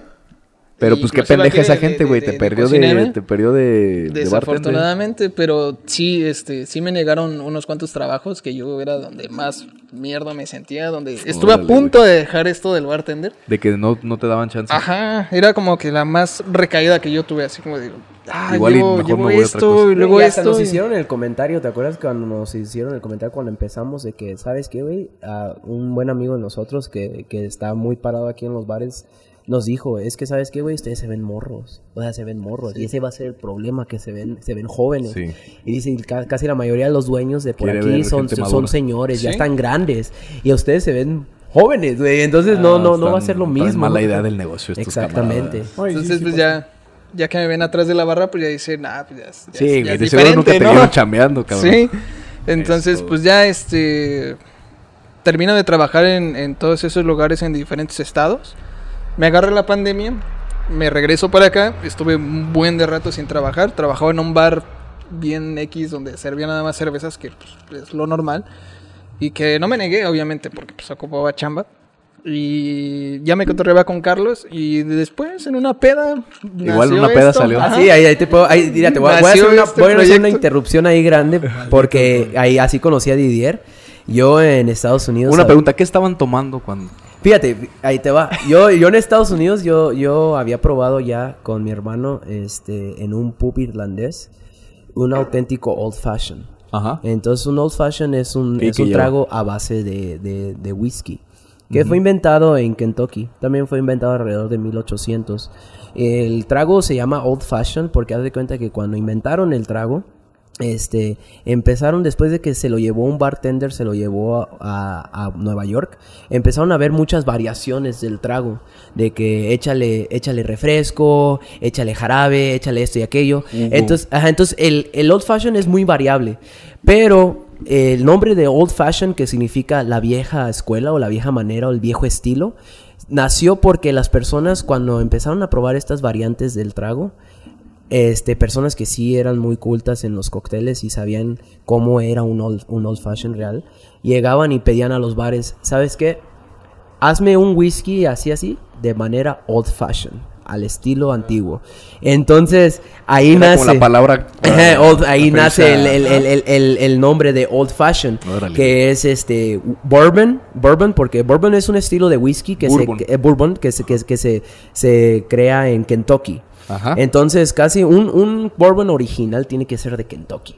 Eh, exactamente. denominación de origen. Ajá, entonces haz de cuenta que el, lleva bourbon, lleva este... El, básico, el general. Sí, sí, sí. Lleva un terrón de azúcar, este, lleva bitters de naranja, lleva este cascarita de naranja también para darle esencia y todas esas cosas. Y lleva lo que viene siendo un hielo, una bola de hielo, ah, ajá, o un, o un cuadrito de hielo así fuerte. ¿Por qué? porque el hielo se empieza a derretir con el tiempo. O sea, yo... Es parte de la Exactamente. Yo le decía a él cuando le presenté el trago, es un trago de empresarios para mí se me afigura. ¿Por qué? Porque es muy elegante el trago y aparte es un trago que se tiene que... que te lo tomas despacito, a chiquitear. Entonces... ¿Por qué? Porque al mismo tiempo que el hielo se va derritiendo, te cambia el este, sabor. exactamente. Un whisky, cuando te lo vas a tomar así derecho, de hecho, muchas personas que, son expertos en el whisky le echan agua destilada, poquito, un chorrito. ¿Por qué? Porque eso despierta sabores y aromas del whisky que no tuvieras si te lo echas así nada más en las rocas. Es como dicen, es eh, como abrir un regalo. Ajá. Te, poco a poco si va, vas, vas, si, te dan si te dan el regalo así como un whisky así, tú vas a decir, ah, pues es esto. Pero si te dan un regalo y bien envuelto y lo vas descubriendo. Bien forrado. Ajá, bien forrado. aumenta la emoción, ¿no, güey? Exactamente. Así, ah, pues, es esto, güey. Wow, qué, bien, qué bien. Entonces, yo. Para aumentar más la experiencia. Exactamente. son experiencias. esa es la historia del de, old, fashion. Tuvimos otra pequeña parada técnica. Otra parada técnica. Modo, así se trata. De, de eso se trata de aprender todo esto. No es la primera vez que estamos saliendo, güey. Entonces vamos a a irnos este, mejorando cada vez más con los problemas que nos vayan presentando. Sí, que, les contaba, pues nació a base, de, a base del Old Fashion, que es un, es un trago muy lindo, a base de bourbon. Este, y pues yo conocí ese trago en Estados Unidos en un pub irlandés. Ajá. Este, que pues Fue cuando se conocieron. Ah, con él a base de ese trago, sí, porque como yo ya lo había probado el, el trago, este, y me había gustado muchísimo, este, el old fashion, como les decía, lleva bourbon, lleva un terrón de azúcar, lleva bitters de naranja y una cascarita de azúcar. Digo, de, de, de, naranja. Ay, cabrón. Bendito Uruapan. Un saludo para ese camarada. Uruapaneado. Uruapaneado. no, entonces se hace cuenta que yo, yo, yo conocí el, el, el trago allá en Estados Unidos en un pub irlandés. Entonces cuando yo le pido a Didier que lo prepare el trago. ¿Tú llegaste al bar innombrable? Ajá. Y dijiste. Ah, no, no, no, no, no, Lo que pasa es que cuando yo llegué al bar innombrable, yo nomás iba por cerveza. Entonces Didier me dijo, no, pues yo sé coctelería. Y fue así como que, a ver, pues, güey, a ver, porque yo... Fue el reto, fue el reto. porque yo aquí en Europa yo no había visto ningún lugar que prepararan un old fashion. o sea, yo, yo, no había visto que prepararan un old fashion. Era que muy común en Estados Unidos, aquí no había en los bares, o bueno, Desconozco si hay, pero yo, al menos a los que he ido, a los restaurantes, nunca vi un old fashion. Entonces, yo le pido a Didier, pues, ármame un old fashion, güey. Va, pero pues no tengo bourbon, que es un, es una, es algo clave en, en un old fashion original. Y me dice, pero pues te lo puedo preparar con Scotch Whisky, con Red, Red Label. Y pues a mí sí me gusta el Red Label. Y dije, Simón, pues prepáramelo. Eh, me lo prepara y al momento de yo probarlo fue así como que... ¿Le das el trago? Sí, fue así como que no mames. Sí, sí, güey. como Ratatouille, güey. Como Ratatouille fue así como que no mames, este güey sí se rifa. Y con un Red Label, güey. ¿Cómo se llama? ¿Gusto? Justo, gusto, gustó, gustó. no, ese es el, chef, ¿no? Crítico, ¿no? O el, crítico, ah, el, de la escena, pues que, se remonta a su infancia. Eh, exacto. Tú dijiste, lo probaste y dijiste, verga, este güey es. Sí, me llevó a ese día de San Patricio en el pub irlandés en Estados Unidos. A huevo. no, y entonces se cuenta que. Carnal. sí, le dije yo, güey, ¿sabes qué? Le dije, güey, te la rifas, te la rifas. Entonces, yo le, yo le digo a este güey, güey, ¿cuánto te están pagando? Y ella me dice, no, pues. Con unos huevototes el vato. me dice, no, pues con tal cantidad. y yo le dije, no mames, güey, te están menospreciando, no mames. Le dije, güey, ¿y si yo abro un bar y, y, este, y te pago más de jalas? Pues sí, güey. Dije, Sin peso. Dije, güey, pero el bar lo voy a abrir por ti, güey. O sea, va a ser por ti. No, Simón. Y yo quiero llegar a ser un hombre de negocios, la verdad. Ese es mi, mi sueño. Entonces, pues yo fui a hablar con mis, con mis socios y fue así como que, güey, traigo esta idea, este quiero abrir este, este bar. Ajá, entonces fue así como que me preguntaron, lo primero que me preguntaron, ¿y si vas a poder? Y le dije, pues sí, sí puedo. Entonces, confiaron plenamente. Ya tengo a mi estrella. Ajá, entonces me dijeron, ¿sabes qué? Todo, o sea, tú haz lo que tú quieras, ahí está, la, ahí está el capital. Tú, tú maneja, tú haz lo que tú quieras, pero nada más Si sientes que sí se va a hacer chido. Exactamente. Entonces, yo pensé, Dije, sí, güey, sí se ¿No te aculaste? Nunca dijiste, güey, a ver si no va a valer verga de tú. Güey, hubo varias veces durante el proyecto que yo decía, no mames. O tú, Alex, no dijiste así como, verga, me estoy comprometiendo aquí algo muy duro, de repente. Mm, no, realmente no. Eso, Pues el miedo que no sentía él, yo sí lo sentía, güey, porque yo veía los números. O sea, yo soy el hombre de los números y yo decía, puta madre. Y luego había días que decía, güey, ¿sabes qué es lo que yo descubrí mucho al crear el bar? Fue que nadie te va a decir ni vergas, güey. La neta. Nada te van a señalar. Nadie te va a decir, exactamente, pero te van a criticar.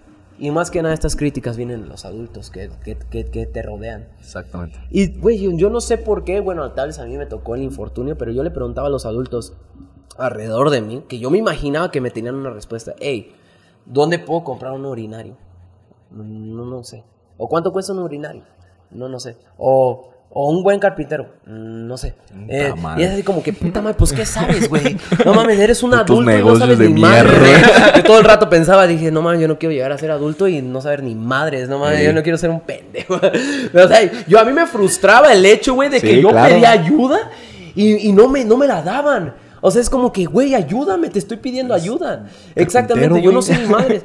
Y llegó un momento en el que le dije, este güey, ¿sabes qué? Me vale madre, güey, voy a tomar decisiones ejecutivas como una persona que tengo, como un adulto que tengo que, ser y lo, y lo voy a hacer a la manera que se me pegue la gana. y ¿sabes qué? Lo que más me emputaba que esos mismos adultos, güey, que no me ayudaban, cuando ya les decía, eh, güey, ya conseguí carpintero, me va a comprar, me va a cobrar tanto. Mm, está caro. Hijo de tu pinche madre, güey, te pregunté un chingo de veces y ahora me a decir que está caro. Eh, exactamente, fue así como que, pues vete a la verga, güey, ya lo hice. sí, sí, sí. Entonces fue así como que mi, mi, hermano me dio un buen consejo, me dijo, cuando yo le dije esto, le decía, este güey me pega un chingo en la moral cuando yo les cuento a las personas, hey güey, compré esto, hey güey, esto, esto, que... Y me vienen a decir, allá estaba más barato, acá era mejor, esta era una mejor opción. yo conozco. y me dice mi carnal, güey, es que ya deja de decirle a las personas, ni madre, no les hables de números.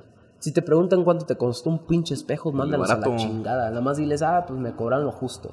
Ándale. Y yo esa noche cuando hablé con mi carnal dije, bueno, sí tienes razón, güey, ya voy a dejar. Yo, yo, yo trato de ser una persona muy transparente, muy auténtica. Entonces por eso no, no, me, no, no me cuesta trabajo decir la verdad de las cosas. O sea, ¿cuánto te costó esto? Pues la neta a mí me costó esto. Y una persona que contribuyó mucho aquí a la construcción fue este, le, le dicen Valo, se llama Eduardo. Saludos a Valo, que es un, muy, muy buen muchacho, muy buen constructor, mucho más joven que nosotros.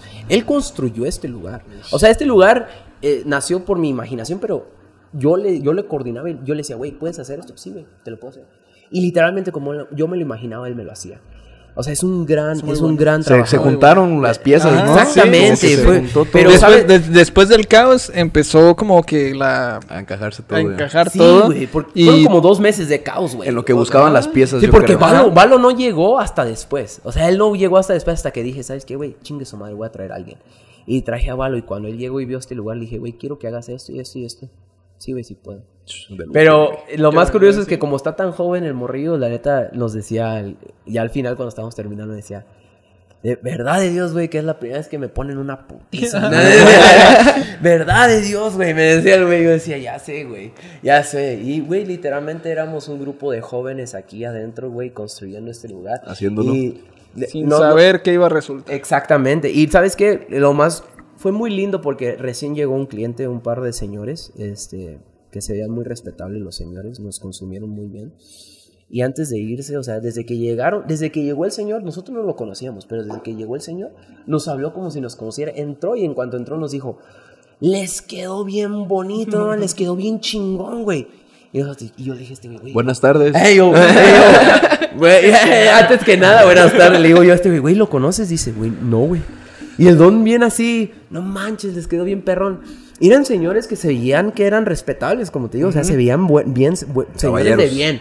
Entonces se para el señor, al final ya casi para su consumo, y se mete al baño. Y salió y empieza a hablar con su compañero y empieza, no manches, el baño está increíble, o sea, el diseño de aquí de este lugar. Y fue yo todo el rato así como que, ah, no manches, qué perrón, yo lo diseñé, güey. Ah, y yo no soy diseñador, yo nunca estudié nada. Entonces, se cuenta que antes de irse, le dice a él, yo pasaba aquí cuando estaban construyendo, cuando estaban en obra negra, y los veía a ustedes dos sentados aquí, dice, desayunando, y sentados ahí. Órale, güey, qué, y dice qué chingón. Le tengo un gran aprecio a este lugar. Y dice, me da un buen de gusto ver que crearon. Hasta se haber proyectado el don con ustedes. Sí, güey, o sea, fue, fue, Ese día me fui tan contento, güey, porque yo ver la clase de señores que eran, la verdad que eh, significó mucho para mí. Claro. Y, y fue así como que, wow. Yo la verdad que a todos los clientes que vienen y que pueden llegar a venir a base de este, de este, de este podcast, yo, les, yo lo que les quiero decir es que este lugar, güey, la verdad cuando tú entras a este lugar, estás viendo, estás, estás entrando a mi mente. Porque esto es, todo esto es mi imaginación. Estás entrando a mi mente y cuando pruebas un trago, estás probando la pasión y el amor de él. No es un lugar común y corriente que nada más, como tú dices, nada más se abrió a partir de, de, de, querer generar dinero. Porque obviamente como un hombre de negocios que yo quiero llegar a ser, pienso en eso, en el dinero. Pero también pienso que... que, que Pero si el puedes dar pinceladas de amor. Exactamente. El propósito y el amor es muy importante para las cosas. En general todo lo que haces. En lo que hagas, güey. Claro, como yo te decía, aquí el bar tiene muchos tintes neoyorquinos. ¿Y por qué tiene tintes neoyorquinos? Porque yo soy un fanático de las finanzas. O sea, yo desde que tenía 8 años, cuando fue que vi una película que se llama Wall Street 2, El dinero nunca duerme. Ajá. Yo vi esa película y yo tenía 8 años y, y cuando la vi, la vi con mis papás. Obviamente no la entendí ni madres, pero yo cuando vi llamó la atención había un monitor con gráficas y moviéndose las gráficas fue así como que no mames, yo, ah, ¿qué, qué es eso? Eso que, fue tu pasión. Sí, me, despertó eso. Sí, me despertó mi pasión como la que él siente. Entonces cuando yo yo lo primero que fui fui a la librería de mi escuela y quise buscar libros acerca de eso. Y fue así como que mi, mi, maestra me dijo, ¿sabes qué? Espérate, nos vamos a ir a la, a la, librería pública y ahí vamos a, ahí va a haber libros de esos. Y yo, yo saqué libros de finanzas a los ocho no, años. Mames. Y los estaba leyendo y yo no entendía ni madres. No sabía ni qué estaba leyendo. Pero andabas en el sueño. Exactamente, yo era así como que no, no sé ni qué es esto. Entonces, haz de cuenta que entre más crecía, más crecía, yo empecé a aprender de acciones, empecé a aprender de corredores de bolsas, de índices, de todo, de, de, este, de fondos, de, fondos de inversión. Entonces yo empecé a aprender de todas estas cosas. A los 12 años yo ya tenía una, una idea más clara acerca de lo que era la bolsa de valores. Entonces, exactamente, este, yo amaba Nueva York porque ahí está la sede de todas estas cosas. Pero fíjate que a pesar de que tengo una enorme pasión por las finanzas, que de verdad, yo, la verdad, mi amor no nació como, como ahora. O sea, ahorita, te metes a Instagram y todo el mundo ama las finanzas. O sea, ya todo el mundo habla de bitcoins, de, de, acciones. No, no, a mí me imputó mucho, güey, eso. O sea, cuando vi que empezó la movida, fue así como que no mames, güey. O sea, ay, me, me molestó mucho porque yo siento que todo tiene que tener pasión y amor. Una vez yo escuchando un podcast que se llama este, Masters in Business con un muy buen este, podcastero que se llama Barry Rittles. Eh, estaba escuchando ese podcast y ahí, ahí él, él mucho, agarra muchos señores que estaban metidos en el mundo de las finanzas y les entrevista y al final siempre les hace una pregunta. ¿Qué harías tú para... para decirles a las personas que van a iniciar en el mundo de las finanzas y él siempre les dice, y siempre dan consejos pues. Y ese señor, un señor que era, era el, jefe de un fondo de inversión de billones de dólares, este, dice él, yo les recomiendo que vayan a la naturaleza, al bosque, al, a la playa. Incluso si no tiene que ser la naturaleza, se puede ir a, a la ciudad, pero a un lugar tranquilo que tú lo disfrutes. Siéntate allí y pregúntate, ¿realmente quiero hacer esto de las finanzas porque me gusta o por el dinero? Dice, y, puedes, puedes descubrir que tal vez no es por la, no es por, no, es por el dinero, o sea, tu realmente, tu pasión realmente es tu el piano o, o, ser bartender como, como mi, mi buen amigo aquí. Y güey, yo cuando escuché ese podcast y cuando escuché ese consejo, yo decidí ir a una cafetería y me senté ahí y me pregunté, ¿realmente amo las finanzas o no? Nomás es por dinero. Me mama la pasta. Ajá, entonces... Está como las decaídas que te Sí, güey. Y, cuando me contesté... ¿qué, quiero ser? Exactamente, güey. Entonces yo cuando me, me contesto a mí mismo fue así como que... Amo las finanzas, güey. Las amo. O sea, para mí... Entender cómo funciona el dinero y su impacto en el mundo es lo más hermoso de la vida. Yo quiero saber. Ahí te diste cuenta yo que. yo quiero saber el porqué de todo. Y el porqué más grande de mi vida siempre ha sido por qué existe el dinero y cuál es la, relevancia del dinero. Eso, eso, eso me llevó a una pregunta, güey, que... Es un valor adjudicado. Que, cada, cada vez que yo me encuentro con una... Con una persona mayor, de ese tipo de preguntas más como para reflexionarlas y luego contestar. A mí me encanta preguntarle esto a, las, a las personas mayores. Ajá. Que es, si tú te encontraras contigo mismo a los 16 años, ¿qué les dirías? ¿Qué consejo te darías? ¿qué, consejo te darías a ti, güey? ¿Qué consejo te darías a ti, güey? A mi edad. Ah, bueno, ah, si, te, encontraras contigo mismo a los 16 años, ¿qué consejo te darías? Sí, güey. No mames. A ver, si yo me encontrara conmigo mismo a los 16 años. No, yo sí le diría, síguelo haciendo igual. Güey, exactamente, eso, diría, güey. Yo, no, yo, yo, yo me aconsejaría, yo me aconsejaría, güey, compra Netflix. Compra acciones de Netflix, güey, porque yo a los, güey, yo a los 15 años yo le dije a mi carnal, güey, compra Netflix. Yo lo vi, a, yo lo vi Netflix cuando estaban 17 dólares, güey.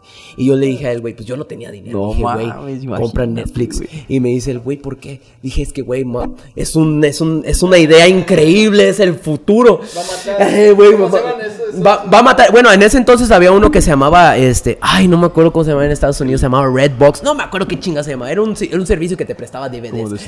Y yo le dije, güey, güey, o sea, compra Netflix. Sí, güey, ya luego. Y ahora, ahora en día ese güey, él me ha dicho. pendejo tú. Güey, ¿te acuerdas, güey? Le dije, güey. Y no solamente ha pasado con Netflix, güey. Pasó con Tesla, güey. Pasó con un chico de, de, de, acciones que yo veía cuando estaban naciendo. Porque como te digo, yo tengo un vacío desde, desde morro, güey. Entonces yo siempre sé. Yo escuchaba el radio financiero, güey, sin entender una puta madre lo que decía. Pero, nomás por escuchar a los pinches viejillos gringos hablando, güey, de, de, finanzas. Pero va, va tú, va con la de 16 ¿Qué consejo te darías a tus 16? Yo, ¿qué me diría a los 16 años? Uh, güey, pues un chingo de cosas, pero yo creo que una de las cosas a lo mejor más emblemáticas para mí que yo me podría decir sería que que me dé cuenta de lo que es el, el pensamiento crítico que lo, lo desarrolla en mí, güey. Eso, el pensamiento crítico. Eso yo creo que sería lo, lo principal, güey. O una de las cosas más exigente a los 16 años. emblemáticas. es que si las empiezas desde temprano y las desarrollas pues después, güey, no mames. Ah, sí que, le, que sí, güey, a huevo. Lobo de Wall Street. ah, no, no, no, güey, no, no, no, no, no, que por favor no. Leonardo de Leonardo de Por favor, no, güey, por favor, no, güey. ¿Tú, tú mismo qué consejo te darías? Yo, yo siento que me daría un consejo más de disfrutar en ese entonces, pues, este, la vida. Estaba más preocupado por otras cosas. más crema. A huevo, la sí. Usa más vaselina. sé más feliz. Ah. ¿Sería disfruta más tus sí, momentos? disfruta más la vida. ¿Sientes que no la disfrutaste No, no que no la disfruté, pero me preocupaba más de otras cosas que decía, ¿para qué? No, no, no tendría tanto caso ahorita, lo ves en, retrospectiva. Yo, yo, lo comparo con, con tu primera novia a los 16, ¿no? Así que te termina, todas las cagadas que hiciste, sientes que tu mundo se te cae, güey, y tú dices, güey, no mames. Pendejo. no, no, ¿Qué te pones a pensar, güey? No, güey, y, no quiero, no quiero sonar muy mamador, pero de vuelta al tema que, que, había iniciado con esa conversación. Sí, sí. Quiero contar un poquito rápido, brevemente, la historia de The Wicked. Entonces, The Wicked este, Cocktail Room es. Oigan, yo, es que yo los veo muy secos a todos aquí. Ah, va, va, va, va. ¿Qué te parece si nos, nos preparas unos traguitos? Sí, claro. Yo, yo te voy a pedir el, el expreso, un Martín expreso. Uno de pie. Uno pie de limón. Un pie de limón. Y un Negroni. Y un Negroni. Por favor, Master. ¿Negroni? Dos Negronis. Toma. Bueno, entonces, ¿prosigo con la historia de los tragos o con la historia del bar? Con el bar, güey. Bueno, entonces haz de cuenta que The Wicked Cocktail Room nace a partir de como te digo, tiene muchos, muchos porqués este lugar. No hay, no hay nada que, que haya en este lugar que no haya un porqué. Entonces... Que no tenga un este, porqué, porque está aquí. exactamente, este, hasta las lámparas que están aquí, los espejos y todo eso. Entonces de cuenta que cuando yo iba a elegir el nombre de The, The Wicked, estaba viendo cómo nombrarlo nos surgieron varios, varios nombres, este, Club 80, que es el número favorito. Bueno, era el número, era el número de la galeana. era el número de la galeana de, mi abuelito, que en paz descanse, mi abuelito Jano, que lo amo muchísimo y lo extraño mucho. Eh, pero después fue así como que, no, quiero darle otro nombre. Hay una canción, bueno, hay una canción que nace a partir de una frase inglesa. Este, The Wicked es, la palabra wicked es una palabra utilizada mucho en el inglés eh, de Gran Bretaña. Porque hasta ahí la manera en que lo pronuncian. Como él decía hace rato, la pronunciación es, es extraña. La persona le quieren decir como el artista The Weeknd o The Wicked. Porque pues la I latina es I, ¿me entiendes? Pero se pronuncia w, wicked, wicked. Y ellos le, hablan, utilizan esa palabra como, no, that's wicked cool, o no, that's wicked, así. Entonces se cuenta que wicked, traducido literalmente, significa maldito. Este, pero en, allá, como en Londres o en esos lugares en el Reino Unido, lo utilizan como no tiene, un, no tiene una connotación negativa la palabra así como wicked, sino que, oh, that's wicked cool, es como que para nosotros eso está chingón, güey, ¿me entiendes? Entonces, cuando, sin embargo, la frase de donde, de donde nació el nombre es una frase del Reino Unido que se llama, que dice, ain't no rest for the wicked, que significa, no hay descanso para los malditos. Y hay una, hay una canción de Cage the Elephant, una banda este, exactamente del Reino Unido, que se llama así, Ain't No Rest for the Wicked.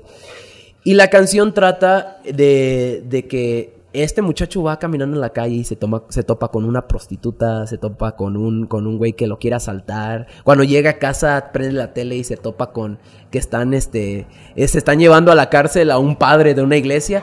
Pero, ¿qué tienen en común estas personas que él se está topando en el, camino, en el camino? Que, todos lo que todo lo que ellos están haciendo lo están haciendo por el dinero. Porque tienen, la necesidad de la necesidad buscar el dinero. La necesidad de... Eh, alimentar a sus familiares, de pagar sus, sus, este, sus, deudas, sus biles o esas, cosas esas cosas. Entonces, se cuenta que yo me considero a mí una, una persona maldita ¿Y a qué se refiere con los malditos? No somos privilegiados. No somos personas que... Tenemos que trabajar. exactamente, tenemos que trabajar. Nacimos en, en, ese... Bueno, casi tal, toda la mayoría... Bueno, la mayoría de nuestra, de nuestra generación la tiene un poco difícil, ¿no? Lo que es la generación Z, los millennials, y así. No somos... No, no fuimos tan afortunados como los boomers. Entonces se cuenta que cuando yo escucho esa canción, que es una de mis canciones favoritas también desde que tengo 12, 13 años. Ain't No Rest for eh, the Ain't No Rest for the Wicked, una canción increíble. Ojalá puedan al final de este poner un poquito de, un tramo de, de, esa canción, aunque sea el, coro. Entonces, de cuenta que cuando... Por cuestiones de derechos no. Ah, bueno, por cuestiones de derechos no, pero quien, quien, esté escuchando esto deberían escuchar esa canción, la verdad está increíble. La, la, canción, la banda es increíble. Yo la vi en vivo y la tocan igualito. la, lo superame. Entonces, no hay descanso para los malditos. Y nosotros somos los malditos. Personas comunes y corrientes como tú y yo, como nosotros. La clase obrera. la clase obrera que no podemos descansar, que siempre toda la vida vamos a trabajar. Estar persiguiendo la eh, chuleta. Persiguiendo eso.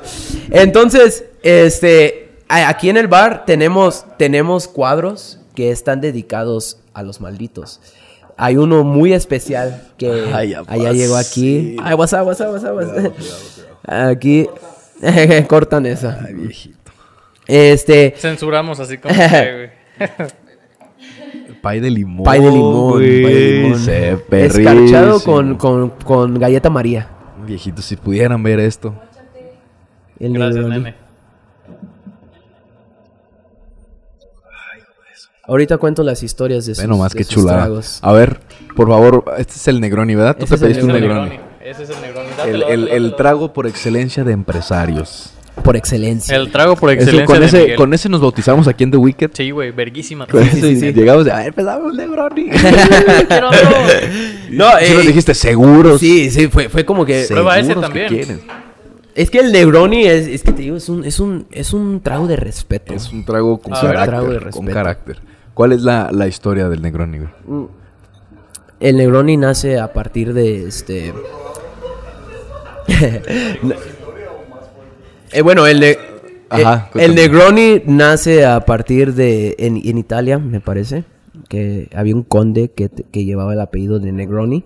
Y él llega a un bar con un bartender que me parece que traía el apellido de Scarcelli. El conde Negroni. El Conde Negroni. Ese sí, por cierto, sí, ese sí estoy segurísimo que ese, ese, así se llamaba. Se escucha Entonces- como que ese güey no era un maldito güey ni de pedo, güey.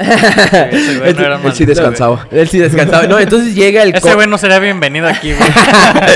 él no era un maldito, él sí era privilegiado, Ah, el güey. conde Negroni. Pero bueno, llega el conde Negroni al, Al al- bar. al bar y pide un trago que era muy famoso, que era, la- era el, era el americano. El americano es un trago, pues mm, llevaba ciertos ingredientes, ¿verdad? Entonces él le pide que le cambie un ingrediente por, por me parece, por Campari, que es un licor italiano aperitivo. Y yo sí, claro que lo ubico. Eh, el- el- el- ese licor es muy, es muy, A veces no lo tomo, pero sí. es, es- es muy común allá en, en esos, esos rumbos italianos. Entonces te cuenta que él le dice, no, pues échale este, este ingrediente. Y a partir de ahí, las personas llegaban al bar y, pedían un Negroni. Pedían un Negroni. Empezaron a llegar. que Eh, quiero dame un el- Negroni, el dame un Negroni. Exactamente. Entonces, aunque el trago es, este, apa- pa- aparentemente... Puede, Dulcezón. puede- Se ve, eh, tiene eh, eh, aspecto con la, con la dulcecito. rodajita. Tranqui, Yo- tiene eh, aspecto tranqui. Como con un jarabe, tal vez. ajá. Pudieras pensar que tiene. Sí, sí, sí. Entonces, pero es muy fuerte, muy aromático. Van a ver en la repetición la, la preparación que hicieron. O sea, está ahumado con roble de manzano. Ujú. Sí, no, es de manzano, como que leí en la, en la carta. Y este. eh, Tiene el. el- el- ¿cómo Ah, sí, sí, sí, cuando El- la agarras la, la, la, la, la como cascarita y, le- y al momento de estarlo sirviendo, le, tienes que, le tienes que estar a- apretando ahí a la Es un cascarita. arte todo eso. Es Van a ver en, es los sí. videos se ve mama- mamoncísimo. Y, Sí, y- es y muy- lo pruebas cuando ves todo lo que tiene tu bebida, tú cómo te la prepararon, todo Sí, lo sabe que... todavía más Ay, mamón, güey. porque está, güey. Porque yo vi, Alex, que, que hasta le, le, le, le pintas olor. Ah, ¿no? sí, Con sí, el- sí, la cascarita se la pasa por el... Se la, Para que la mano también En cuanto, quede en cuanto se te ¿no? acerca el vaso, güey, ya te das un pintada de cómo te vas a ver el trago y luego lo pruebas y todo se te mezcla. y No Sí, mames, está no Sí, sí, sí. Y el martini expreso que tú estás tomando, este, si más no me equivoco, nace a partir de que una persona iba caminando, me imagino que en Nueva York, este, y entra a un bar tempranito. Y cuando es- entra a este bar, este, le dice, a- le dice al bartender, quiero que me, ha-" en inglés obviamente, le dicen, le dice, quiero que me hagas un trago que me en inglés, por favor, aquí somos bilingües todos, güey. bueno, bueno, pero primero en español, que que dice que quiero que me despierte y que me joda. Y dice el bartender, "Mm, bueno, voltea y le echa al shaker un, un shot de espresso, vodka, este licor de café y chinga su madre se lo da. Y recibe el trago a esta persona y le da un trago imagínate un shot expreso, espresso y un güey. vodka. Un vodka, güey. O sea, es, una, up. es una combinación Sí, sí, letal. sí. Wake, wake me up and fuck me up. Eh, Wake me up and fuck me up, le dice en inglés. Entonces le da el trago a esta persona y le dice, quiero más. Y quién sabe cuánto se echó el cabrón y, Y el salió, salió andaba, güey. pedísimo, pero al mismo tiempo despierto. Exactamente. Yo, yo lo que le digo, yo lo comparo mucho con un meme de una, de una calaca que está sentado en su sillón, en su silla y el güey está así como que bien acelerado, va bien rápido, güey. Güey, así sí, se sí, siente lo- el, el martini espresso cuando te lo vas a tomar, o sea, cuando, o cuando ya llevas al menos dos, es así como que, ay, güey, estoy pedo, pero al mismo tiempo estoy despierto, ¿qué puta está pasando? pero es muy delicioso. Fue, fue así como nació, en que lo empezaron ya, se, Sí, se, sí, se sí. Se, se hace famoso, se empieza a desparcir la idea, se empieza a copiar. Como cualquier cóctel, como cualquier cóctel. Fíjate que, que, lo curioso es que aquí muchas señoras lo llegan a pedir y los, las señoras Oye, güey, pero lo que me... ¿Dónde, en y bien aceleradas. ¿En, dónde está la, la... Pobre de sus maridos. El libro de la historia de los cócteles. ¿Dónde aprendes todo eso, güey? Fíjate que yo, yo creo que es, es como una curiosidad genuina que debes de tener. Este, porque pues yo lo puedes, lo puedes googlear. Para encontrar todo no, no, claro que no, lo puedes googlear y ahí está la historia de todos los cócteles. No, es que te interese. Tienes, te, tiene que importar. Sí, estoy seguro que, incluso hay hasta gente en YouTube que ya te describe la historia, que en lo que lo está preparando. Seguro que sí. Seguramente sí hay. También. En la historia de los cócteles, eh, como hay tantas variaciones también de un solo mismo cóctel, hay muchísimas historias, ¿no? Lo comparo con la simple, la simple palabra cóctel. ¿De dónde sale la palabra cóctel? Antes se decía que los piratas llegaban a los puertos eh, con sus barricas de, de, ron y ellos utilizaban una, una cola de gallo, porque antes, antes se hacían como peleas de gallos y las colas que... Antes las, las, colas que se le caían los, los utilizaban para revolver sus, sus bebidas o su ron. Revolvían su ron con esas colitas que se le caían y de ahí surgía la palabra cóctel. De la cola de gallo, ¿no? No mames. Sí, eh, la, verdad que sí, la historia del cóctel sí está muy, muy está muy, está debatible. Es, más, más variable porque existen un chingo de... Porque de hecho, fíjate, lo más curioso, y lo tenemos en nuestro, en nuestro menú, el cóctel nace alrededor de 1800. Y el primer cóctel, que ya muchas personas lo han discutido, han tratado de leer historias acerca de ello, el primer cóctel es un cóctel muy delicioso que Didier, de hecho, cuando fui al Speakeasy, o bueno, él me dijo, cuando llegues a un cocktail room o un Speakeasy, si no sirven un, un Sacerac, no es un cocktail room. Porque un Sacerac es un cóctel por excelencia. ¿Y por qué es un cóctel? Porque se, se cree que el Sazerac fue el primer cóctel inventado en el mundo. Y nosotros lo tenemos en nuestro menú. El primer cóctel inventado del mundo es un Sazerac y es una belleza, belleza de trago. La verdad yo invito a todas las personas a, a conocer un Sazerac porque la verdad que está buenísimo. A base de whisky me parece, ¿no? Es, eh, algunos bares utilizan solo puro whisky otros utilizan puro coñac. Y The Wicked lo mezclamos. Lo mezclamos. A un poco de ambos porque el coñac y el whisky se va reflejado en el sabor y en el aroma.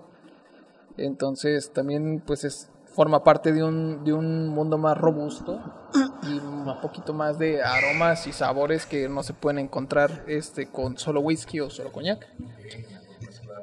Ajá, los mezclamos y los balanceamos. Entonces, eh, la historia de ese cóctel y por qué fue de uno de los primeros que se inventó fue porque el, había un boticario criollo que se llamaba Antoine Amédée Peychaud.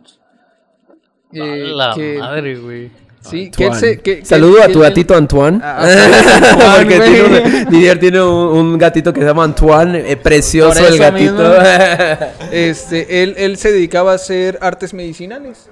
Él se dedicaba a hacer artes medicinales combinando hierbas y, este, y licores y todo eso. Entonces, eh, a todas sus mezclas les agregaba un poquito de coñac. Entonces, él también, una parte de su historia, que él era miembro de una logia masónica a los que él les compartía pues esa fórmula para arte medicinal. Entonces, ajá, una logia masónica. Entonces él. Ay, no, yo ya me voy. Al, chiquillos, no, por favor. chiquillos, deténganse. Entonces él era eh, de Europa y él conocía eh, las, las este, hueveras para hacer vino. Saludos al como Coquetti. Él las conocía como coquetí. Entonces, al venir a Norteamérica y con varios Sacerac encima, eh, se fue desvirtuando la palabra coquetí hasta llegar a la palabra cóctel. es, otro inicio de la palabra cóctel. Órale, no mames, qué chido. Entonces, tiene una historia muy, muy... No, y sabes que algo que nos jactamos mucho aquí en The Wicked Cocktail Room es que tenemos muchos cócteles con mucha historia. Les quiero presumir de dos. Uno es el Punch Romaine, que es un, es un coctelazo y sabes qué es lo más lindo de esa historia? Que ese cóctel se creó Bueno, fue el último cóctel que se tomó en el Titanic. Se le sirvió en la última cena. Y nosotros servimos ese cóctel acompañado de nieve de vainilla, porque era un, era un, es un cóctel de postre. Entonces fue inventado por un, este, fue, fue inventado por un, este, chef francés y, se, y lo sirvieron esa noche del, del Titanic y fue el último cóctel que estas personas disgustaron. Y lo, lo, han venido a pedir, las personas se van encantadísimos con ello, obviamente, porque pues te entregamos la copa de, de, del cóctel y te entregamos también la, la, la nieve de vainilla y es... Eh, Forma de iceberg. Ahí tienes este güey. Entonces, es algo muy lindo. Pero Quiero también... que con esto se hundan. En la... Quiero que se, se ahoguen con este trago. En el alcoholismo. No, pero... Pero. pero, pero algo que también, como les decimos, algo que, que, que, también pasa aquí mucho es que viene la invención de nuevos tragos. Eso es lo, lo hermoso del mundo de la coctelería, que pueden hacer nuevos tragos siempre y, y, y siempre nacen, obviamente. Eh, tenemos uno que yo tengo un cariño muy especial hacia ese trago, la verdad. Lo quiero mucho, ese trago se llama Anastasia. Y ese trago lo, lo, nombramos así por mi sobrina que acaba de nacer hace poco, es la hija de mi hermano y, y la verdad que saludos. Anastasia, espero que algún día si llega a ver esto, quiero decirte que tu tío te ama mucho y tu padre obviamente también te ama mucho y que todo lo que estamos haciendo aquí, la creación de este bar, la creación, todo lo que hacemos tu papá y yo lo hacemos por ti, porque la verdad que yo desde que supe que iban a nacer esa niña fue así como que voy a dedicar todo a, esa niña. Porque yo la verdad tengo una conexión con mi hermano muy cercana. Y, y, aún no conozco a la niña, estoy pronto a conocerla la siguiente semana. Estoy muy contento por eso. Entonces yo cuando todavía ni abríamos el bar y yo le dije a él, lo primerito que le dije a él, todavía ni teníamos el lugar. Le dije, quiero que le hagas un trago a mi sobrina, se va a llamar Anastasia. Y me dice, va. Y dije, su mamá le encanta el vodka y el tequila. Entonces, o haz uno con. Haz, haz con, con, cualquiera de los dos. Con cualquiera de los dos. Y le dije, y quiero que sea un trago muy femenino. Y me dice él, sí, te lo puedo crear. Entonces, cuando inauguramos, casi la siguiente, a la siguiente semana, estamos aquí sentados y me dice él, ¿quieres que te muestre a Anastasia? Le dije, sí, man. Me dice, mira, este lleva vodka, nieve de vainilla, este lleva licor de, de, de marrasquino o licor de marrasquino, licor y bitter de cereza. Bitter de cereza. Entonces me dice, te va a encantar. Le dije, a ver, pues hazlo.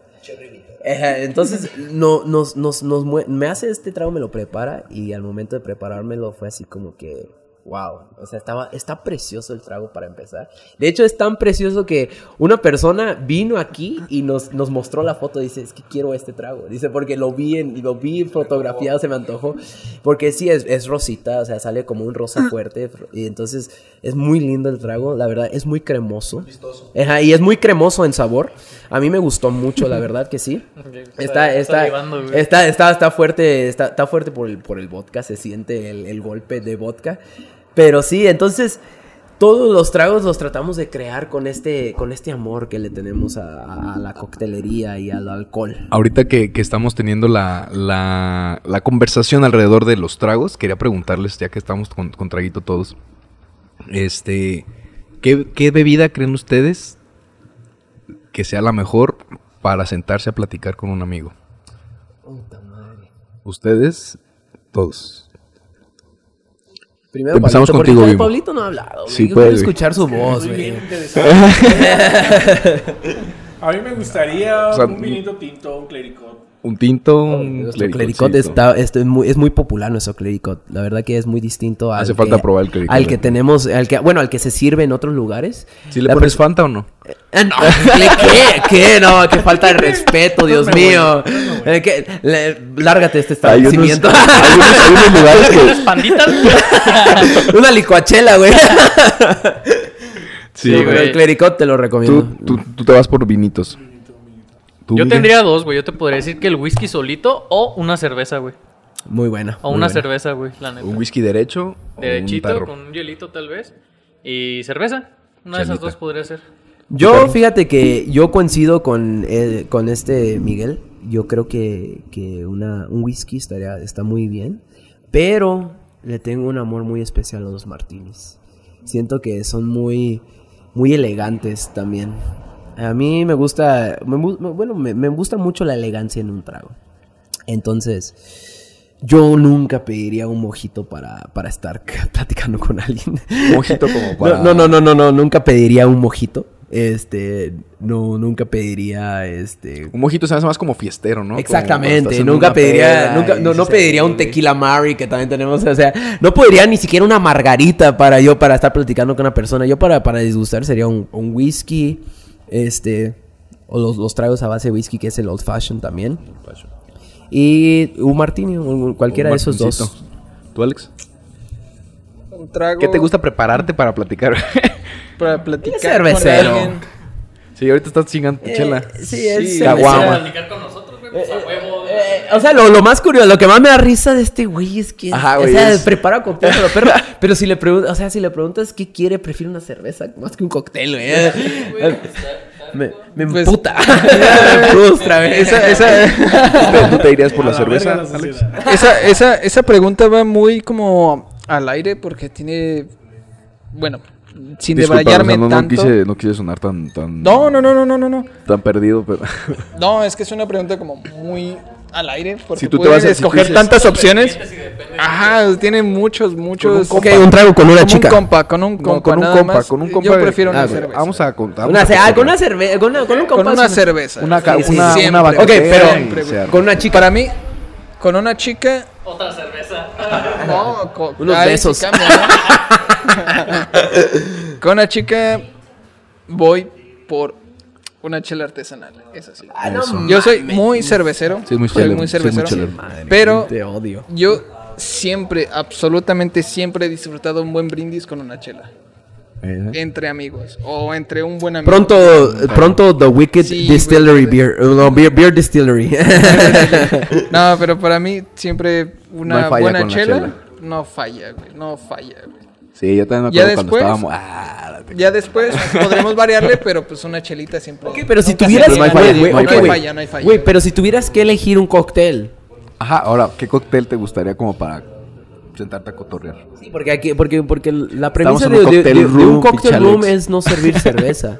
O sea, no, no. Vaya paradoja nos hemos encontrado aquí. Sí. Exactamente, maldito Barton. ¿Qué cóctel mm. se te hace más como cotorreo. Aquí, cotorreable. que vamos a terminar bien peleado. Ahorita que se retiren vamos a tener que platicar. ¿Qué, ¿Qué cóctel con...? Como que, que, te, que, te, inspire a seguir Que me inspire a seguir cotorreando. Yo creo que sería un Negroni. Porque van a ser tres preguntas diferentes para tragos. Un negroni. El Negroni, desde que lo probé hace mucho tiempo, siempre ha sido como uno de mis favoritos. Venga. Yo, yo creo que para mí el, trago así para decir vamos a sentarnos a cotorrear, mezcal derecho. Ah, yo me voy por el Yo pensé que un Naked and Famous ibas a decir. No, el Naked, es que mira, yo tengo como que los tragos como para precopiar. Ok. Para cuando me voy a querer dormir, antes de dormir que diga, me voy a echar un, un este un traguito rico. Por ahí dice el público que te los echas como agua. Sí, sí, me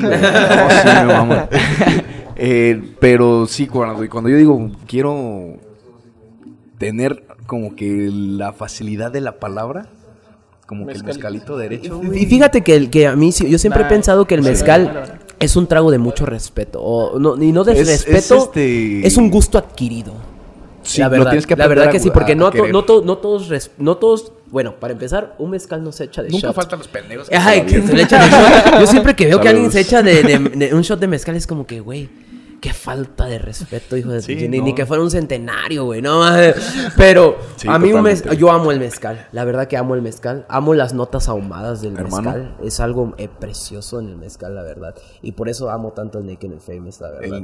La verdad, es un, un mezcalito? Ahora, ahorita me lo voy a chingar. ¿Sí? Este. ¿Qué trago te gustaría? ¿Un mezcalito? ¿Jalo un mezcalito? ¿Un mezcalito? Nos echamos un mezcalito. De la casa. Por la casa. Echamos un mezcalito. Un, mezcalito. Dos mezcalitos para allá. A ver, ahora, ahora tú bimbo. Oye, oye, oye, me lo dan y... los tres. ¿Esto, esto se caga? Tuvimos, ¿qué, ¿qué trago te gustaría para cuando estás invitando a una dama a salir? ¿Qué te ¿De la vida galante o una dama de la vida galante o una dama? No, pues una pinche. un, un, una licuachela, güey. Tecate light, güey. Una indio, güey. Una, una indio y le fue bien. No, no, no. Una carta blanca, güey. Cuando tú vas a salir con una, con una mujer, que tú digas, güey, quiero quedar yo bien o quiero, quiero en plan date, plan ligue, plan cita. Sí, pues un martini igual. Un martini. Eso es todo, mi Pablito, eso es todo. No, pues, güey, te dije shot, ver. Este güey nos trajo un, nos trajo un, bajo, un vaso, ¿no? Pero se disfruta, se disfruta. Ahorita, espérate que deje que se lo traigan a. No, pues es que lo, como dice el público, se lo echa como agua este Eric. este. Martín, ¿y tú, Miguel? A ver, ¿me repite la pregunta? ¿Qué, ¿qué trago pedirías cuando estás en una cita? Para, una... para una, una, morra. Pero para mí. Pues... Para ti. Mm. Sí, pues la mujer se tiene que pedir lo que ella quiera. Sí. No, pero pues a lo mejor de decir, güey. conmigo, yo pido. o sea, huevo. no, mames. No, no, no, no, puedes decir, oye, te tengo una sorpresa con algo que creo que te puede gustar y le puedo invitar un trago, ¿no? Pero. No, para ¿qué sería para mí? Hijo de. Igual un whisky. Puede ser. Es que el whisky te da como un misterio. Sí. El whisky te da personalidad. Sí, claro. O sea, Yo creo que a lo mejor, eh, para que no sea así nada más a las rocas, quizás un Negroni, güey. Yo creo que un, Negroni, quedaría mejor. Tú te vas a ver como bien padrotón, güey. Sí, sí, claro. A ver, pruébalo. Ay, ¿no te gusta? Fíjate que, que yo, yo, en, yo en una cita... Yo, yo, en una cita, yo... Yo pediría un Sazerac. Un Sazerac. o un Old Fashion. No, es que este güey, imagínate, a ver, ahora sí, saliendo ahora sí, en una cita... ¿Tú sabías que ah, este no, Salud, salud, salud. la voz de la ignorancia y The Wicked Cocktail Room. Fondo, cara. No, no, ¿cuál fondo? Ay, está precioso. Delicioso. ¿Tú, mi estimado Alex? Me falta un poquito amado. ¿De qué? Con una chica. ¿Qué pedirías? Una chica. Cuando estás saliendo con una mujer o en una cita, ¿qué pedirías tú para tomar? Pues una chela,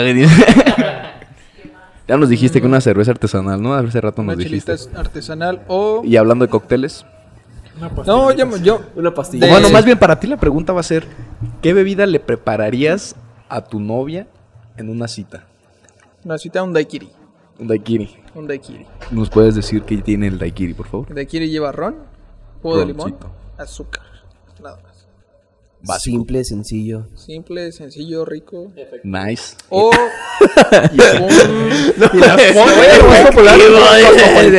El Cosmo. Si yo estuviera con una chica y me tuviera que pedir algo, sería un tequilita derecho.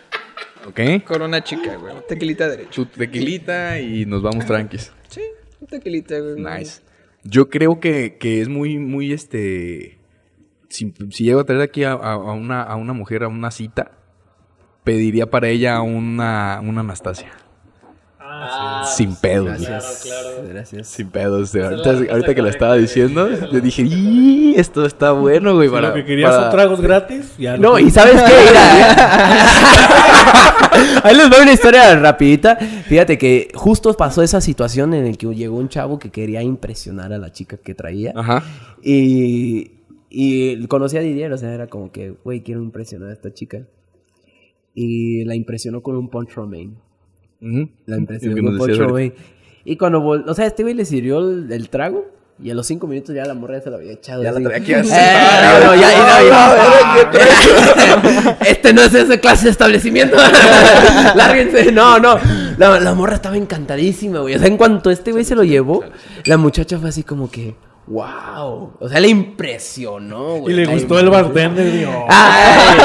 y ahora tiene el número de Alex. No. no, no, no, no. Es compa, es compa, es compa. De es, compa, ¿no? es, compa, es compa. Es compa.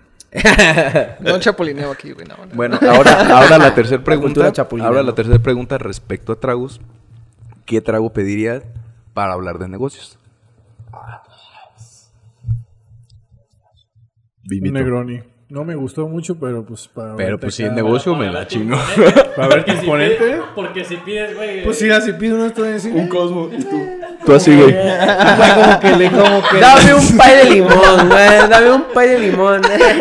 Así hasta. Manita de puerco, güey. Se le queda, Dice te voy a quitar, madre. Entonces, nos íbamos 50 y 50. Lo saca con un nudo. Se ¿Sabías que puedo hacer eso?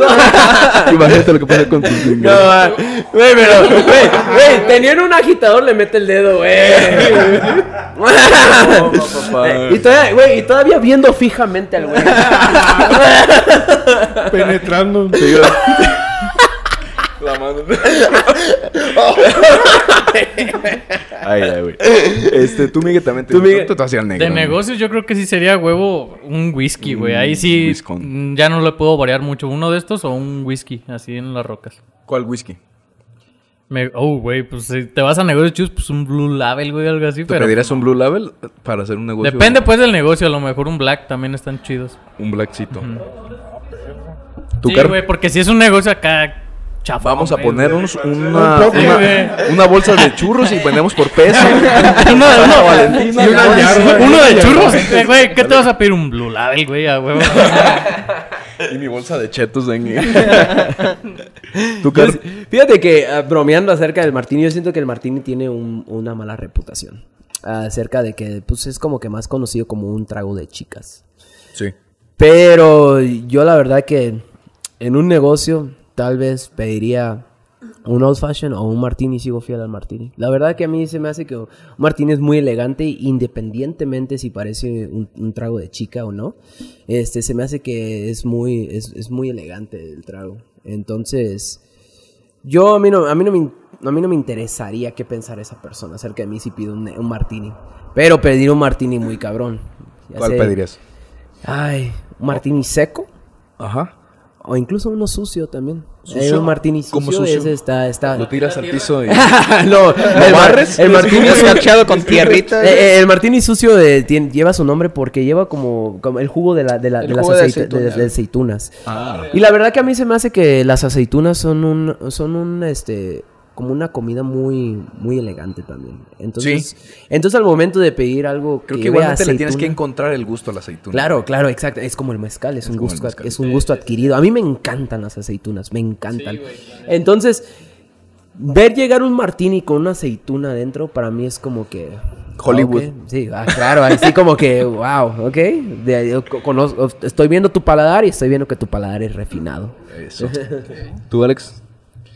¿Para un negocio? Una Una vacaguama banquetera. Para negocio, un whisky irlandés. un irlandés. Ya lo he Wow, hecho wow. antes. Ya lo he hecho antes y, Y se cerró el negocio bien. y se cerró el negocio. Excelente. Un whiskycito irlandés. Eso conmigo. Ah, conmigo lo cerró con una chela el cabrón. o sea, güey. Güey, ¿vas a ser mi bartender o no? Y este güey con una pinche tecate en la, Una en la Tecate. mano, güey. Sí, Simón, güey. Yo me pediría para, para, para un negocio. Yo creo que me iría. Fíjate que me gusta mucho. Yo sí también me iría por el whisky. Creo que ese es el, el de. El que más. Es reconocido de Sí, negocio. de- claro, claro. bien como, serio, como lo, lo, lo, lo- el sabor que tiene el whisky como que no sé te pone en un mood como más Sí, sí, concentrado digamos Sí. como más aterrizado como más este Sí, sí, sí, sí. Te, te mantiene ahí en esa situación Sí, así güey. como firme. Sí, sí, sí. yo como me iría por el whisky me iría por el Old Par es mi favorito güey whisky Ah, es el que me estoy tomando yo sí, aquí. sí, sí. Sí, el Old Par Es- está mis- Es mi buenísimo. favorito. Fíjate De hecho, que- les, les estábamos contando contigo la otra vez. Yo lo probé el, el Old Par con agua de coco. Ah, sí, me estabas contando en estando Lázaro, ¿no? Sí, Cárdenas. sí, sí, sí. Allá la gente, pues, es mucho de, de, de pues, obviamente de agua de coco. Ah, Cosas refrescantes siempre son cervezas a lo perro. Allá se, se toman así la este, cerveza como agua. Pero en, en una salida con, con compañeros médicos fue de que llegaron con sus aguas de coco, con Olpar y hielos y ya. Y estuvo Y riquísimo. no mames, delicioso, güey, delicioso, Qué rico, qué delicioso. rico, qué rico. Luego lo probé con un Bucanas, luego con un, un, este Label y, ¿Y te seguía sabiendo rico o no? Sí, pero mucho más rico con el Con el. Old Par, sí, sí, sí, sí. Yo lo pediría también. Este, pues yo se me ocurrieron nada más esas esas Fíjate esas que tres, yo, yo, este, yo un tema cosa antes, antes de que cerremos aquí, este, yo, Había preguntas, ¿no? yo, yo, yo le, yo le quería dar un consejo al público o a los chavos que nos están escuchando, muchachos. Si quieren impresionar a una chica, yo creo que un Clover Club es un, es un buen trago para impresionar, como el que se pidió a Pablito. Sí, está bien impresionado. La verdad que el Clover Club... Te quieren impresionar, güey. La, verdad que el Clover Club es, es un... Eh, eh, eh, tan solo el nombre, se me hace lindo el nombre Clover Club. Y, y encima... No, te ves padrotísimo Sí, sí, sí. Y encima, o sea, yo estoy casi seguro que a, a la mayoría de las personas les gusta. Entonces no puedes fallar con un Clover Club. La verdad, a, menos que la persona sea este eh, intolerante a, la, frambuesa o que tenga alergia a la frambuesa, a los frutos rojos o cosas así, no lo vayan a hacer. Pues Pero este, si la chica no tiene ningún problema con la frambuesa o sabor, es un, es un sabor muy exótico a mí se me hace. Tiene un sabor muy exótico. Excelente. Una buena Pues no sé, este, ¿tienen alguna pregunta que, que, quieran hacerle aquí a, a los invitados ya para terminar con, con esto. Sí, ya Nos alargamos yo, un chingo. Un chingo, güey. Yo nada más tengo una pregunta rápida. Yo no sé si tengas una, pero yo sí tengo una curiosidad muy grande porque yo desconozco totalmente este mundo del, del bartender, güey. Entonces yo nada más te quiero preguntar si tienes algún referente o algunos referentes importantes que tú digas, güey, de aquí, de aquí me inspiro un poco. O a ver, cuéntanos. Ok. yo tengo tres personas que son como mis más grandes inspiraciones. Eh, uno, primero es mi tío, ya les platiqué de él, que con él aprendí la escuela y durísimo, ¿no?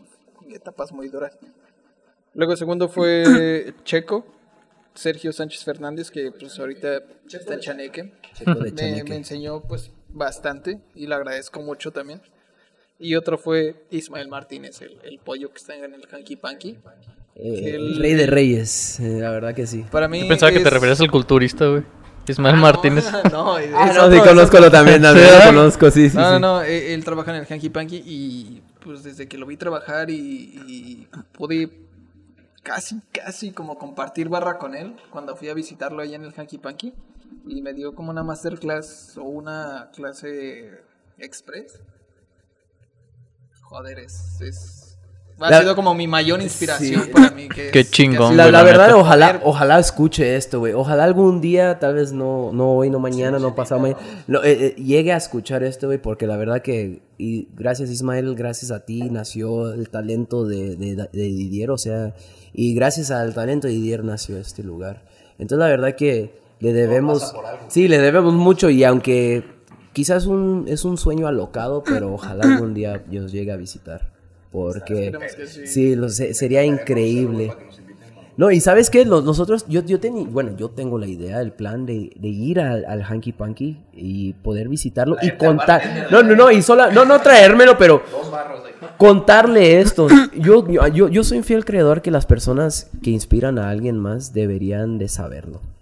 Siento que eso es algo lindo, o sea, siento que eso Tal vez yo siento que eso te ha de servir en cualquier punto de tu vida, incluso si estás triste o si estás feliz o si estás... Saber que tú estás inspirando algo. Sí, que, te llegue. Mira, el bar número uno de Uruapan. Exactamente. ¿Te acuerdas de Didier? Sí. Carnal, gracias, güey, porque todo esto se inspiró en, ti, cabrón. Sí, sí. Eso de estar como, como, como el inspirador a otra persona ha de ser muy satisfactorio. Sí. Y como persona que, que inspiró, ha de ser ¿cómo se dirá? Como que, como que catártico, el decir, ya pude crear todo esto, ya hice todo esto. Cuando, ¿Te acuerdas cuando empecé contigo así? Y fíjate, yo, yo y, sabes por qué lo traigo a tema, porque todo eso, yo he tenido el gusto de decirle eso a una persona. Yo una vez, yo tenía una, yo seguía a un muchacho que, que era influencer antes, ahora ya no lo es, pero es un amigo, es un amigo mío ahora muy cercano, francés, se llama Seth, Paris, se llama Seth Paris. Saluda, saludos a Seth Paris. Saludos. Y haz de cuenta que él, cuando, cuando yo lo seguía en Instagram, yo, yo decidí mandarle un mensaje y fue así como que, güey, me inspiras un chingo, todo acerca de tu vida me inspira un montón. Y lo más curioso, eh, Instagram era, o sea, era, no era una plataforma que es ahora, pero él tenía 10 mil seguidores, ya era como que, wow, en ese entonces de Instagram. Y me, me contestó, güey. Y fue así como que, no mames, neta, güey, o sea, eso lo, nunca en mi vida me habían dicho eso. Y ahora tengo el gustazo, güey, de decir que es uno de mis amigos más muy cercano y, y, es uno de mis mentores. De hecho, traigo aquí su, su, su, marca aquí. Ah, tiene... Él tiene una marca de ropa que se llama Lane Duchien y aquí traigo una playera de él. Y la verdad que decirle y ver su reacción y ver cómo surgió a partir de eso una linda amistad fue, fue algo chingón. Por eso yo quisiera que ojalá algún día Ismael Martínez sepa, ojalá, ojalá causemos ese efecto que sucedió también con Seth París ese día. Va a llegar, va a llegar. ¿Alguna otra pregunta? Nada más, güey. Yo, yo más bien invitaría a la gente de que, que, se den una vueltita aquí. Está bien chido este como quitarte ese... Nada más de que las cubas y nada más. Nada, las chelas. No, es, no es nada más ir a ponerse pedo a un lado. Ajá. Tienen que, tienen que consentirse, güey, y dejarse querer y disfrutar lo que es tener un cóctel de calidad con personas de calidad. Sí. La neta. Y eso lo pueden encontrar. Por ejemplo, ahorita estaba probando el, trago que tú tienes. Ah, sí, sí, sí. Y un ejemplo de whisky, de whisky o sea, no, no me gusta. Sí, no te entran, güey. Y ahorita lo probé y neta, estaba bueno. O sea, te quitas pues como ese... Ah, el estigma, ¿no? De, que esto no me gusta, aquello. Sí, sí, sí. Güey, y sí creo que este tipo de lugares, muchas veces cuando a ti te gustan este tipo de tragos, atraen a las personas correctas, güey, para que puedas entablar conversaciones muy vergas, güey, la neta. Eso sí lo pienso. Totalmente, güey. Entonces, pues para toda la banda están altamente recomendados para que vengan para The Wicked. Se encuentra en calle Miguel Treviño. No, no, no. Es Felipe Carrillo Puerto. Carrillo Puerto. Número 21A. Este, Colonia Centro. Código postal 640. Estamos, este, eh, es casi esquina con Independencia, este, mero enfrente de Martini's Pizza. Para que se ubiquen, ah, este, para la vieja escuela estaba la morada de teatro, el teatro Quijote. Al lado de los tacos del cuñadito, güey. los tacos del cuñadito, saludos al tacos del cuñadito, la verdad, tienen mucha historia también. Sí, güey, desde que yo estaba morro ahí me atragantaba chido, en pleno, en pleno centro, ¿qué te gusta? Cuatro cuadras de la pérgola. Sí, sí, sí, sí. Estaban ubicados, güey. No hay pierna, están aquí en el, en el Casi a llegar al Parque Nacional, nuestro hermoso Parque, Nacional. que también hay que invitar a las personas a conocer el, Parque Nacional, la verdad. Ya luego que se baje la balacera, pero que se vengan a dar una vuelta por Europa. este... Hay gente buena en Europa, hay cultura y hay muchas cosas hermosas que, que, ver aquí en Europa. Los invitamos, los invitamos a que se den una vuelta para acá. Muchas gracias a todas las personas que está, quedaron hasta este momento en el episodio. Eh, se nos alargó un poquito, pero lo disfrutamos un chingo, güey. Muchas gracias por invitarnos.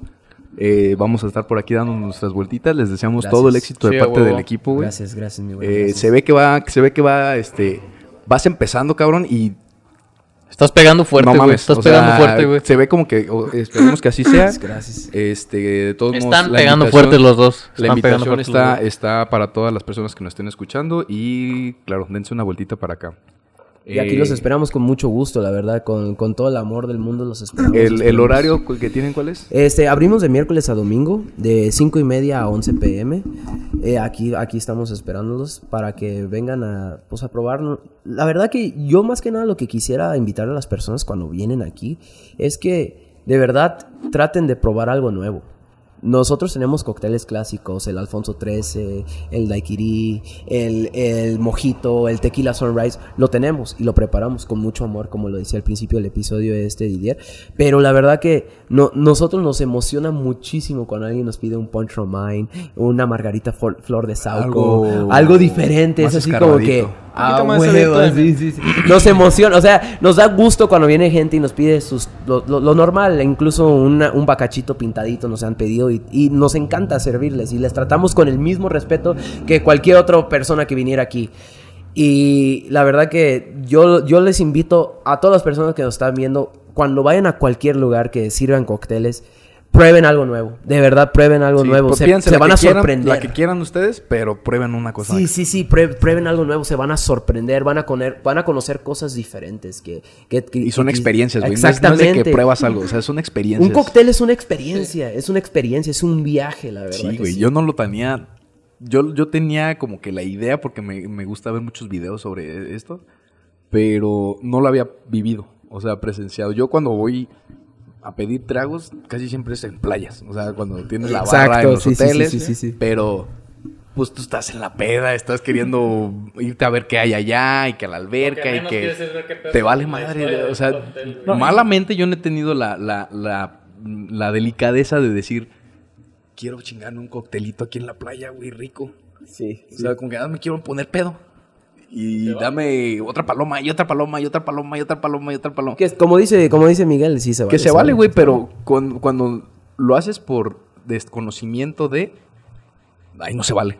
o sea, tienes que, tienes que estar consciente. ya cuando lo sabes, yo no voy a volver a pedir esto en la playa, güey. O sea, yo en la playa voy a llegar a pedir mis cócteles, ¿sabes? o sea, no, no, tenía yo la, la, la, este, la idea de qué tanta pinche variedad y qué experiencia conlleva el, el pedir un, cóctel. ¿Y, sabes, y a partir de ahora sí, otra paloma. ¿Sabes, ¿sabes, ¿Sabes qué? Yo siento que cuando llegues a, un, a una zona hotelera y le realmente hables con el bartender y le preguntes, ¿Qué trago me puedes ah, hacer?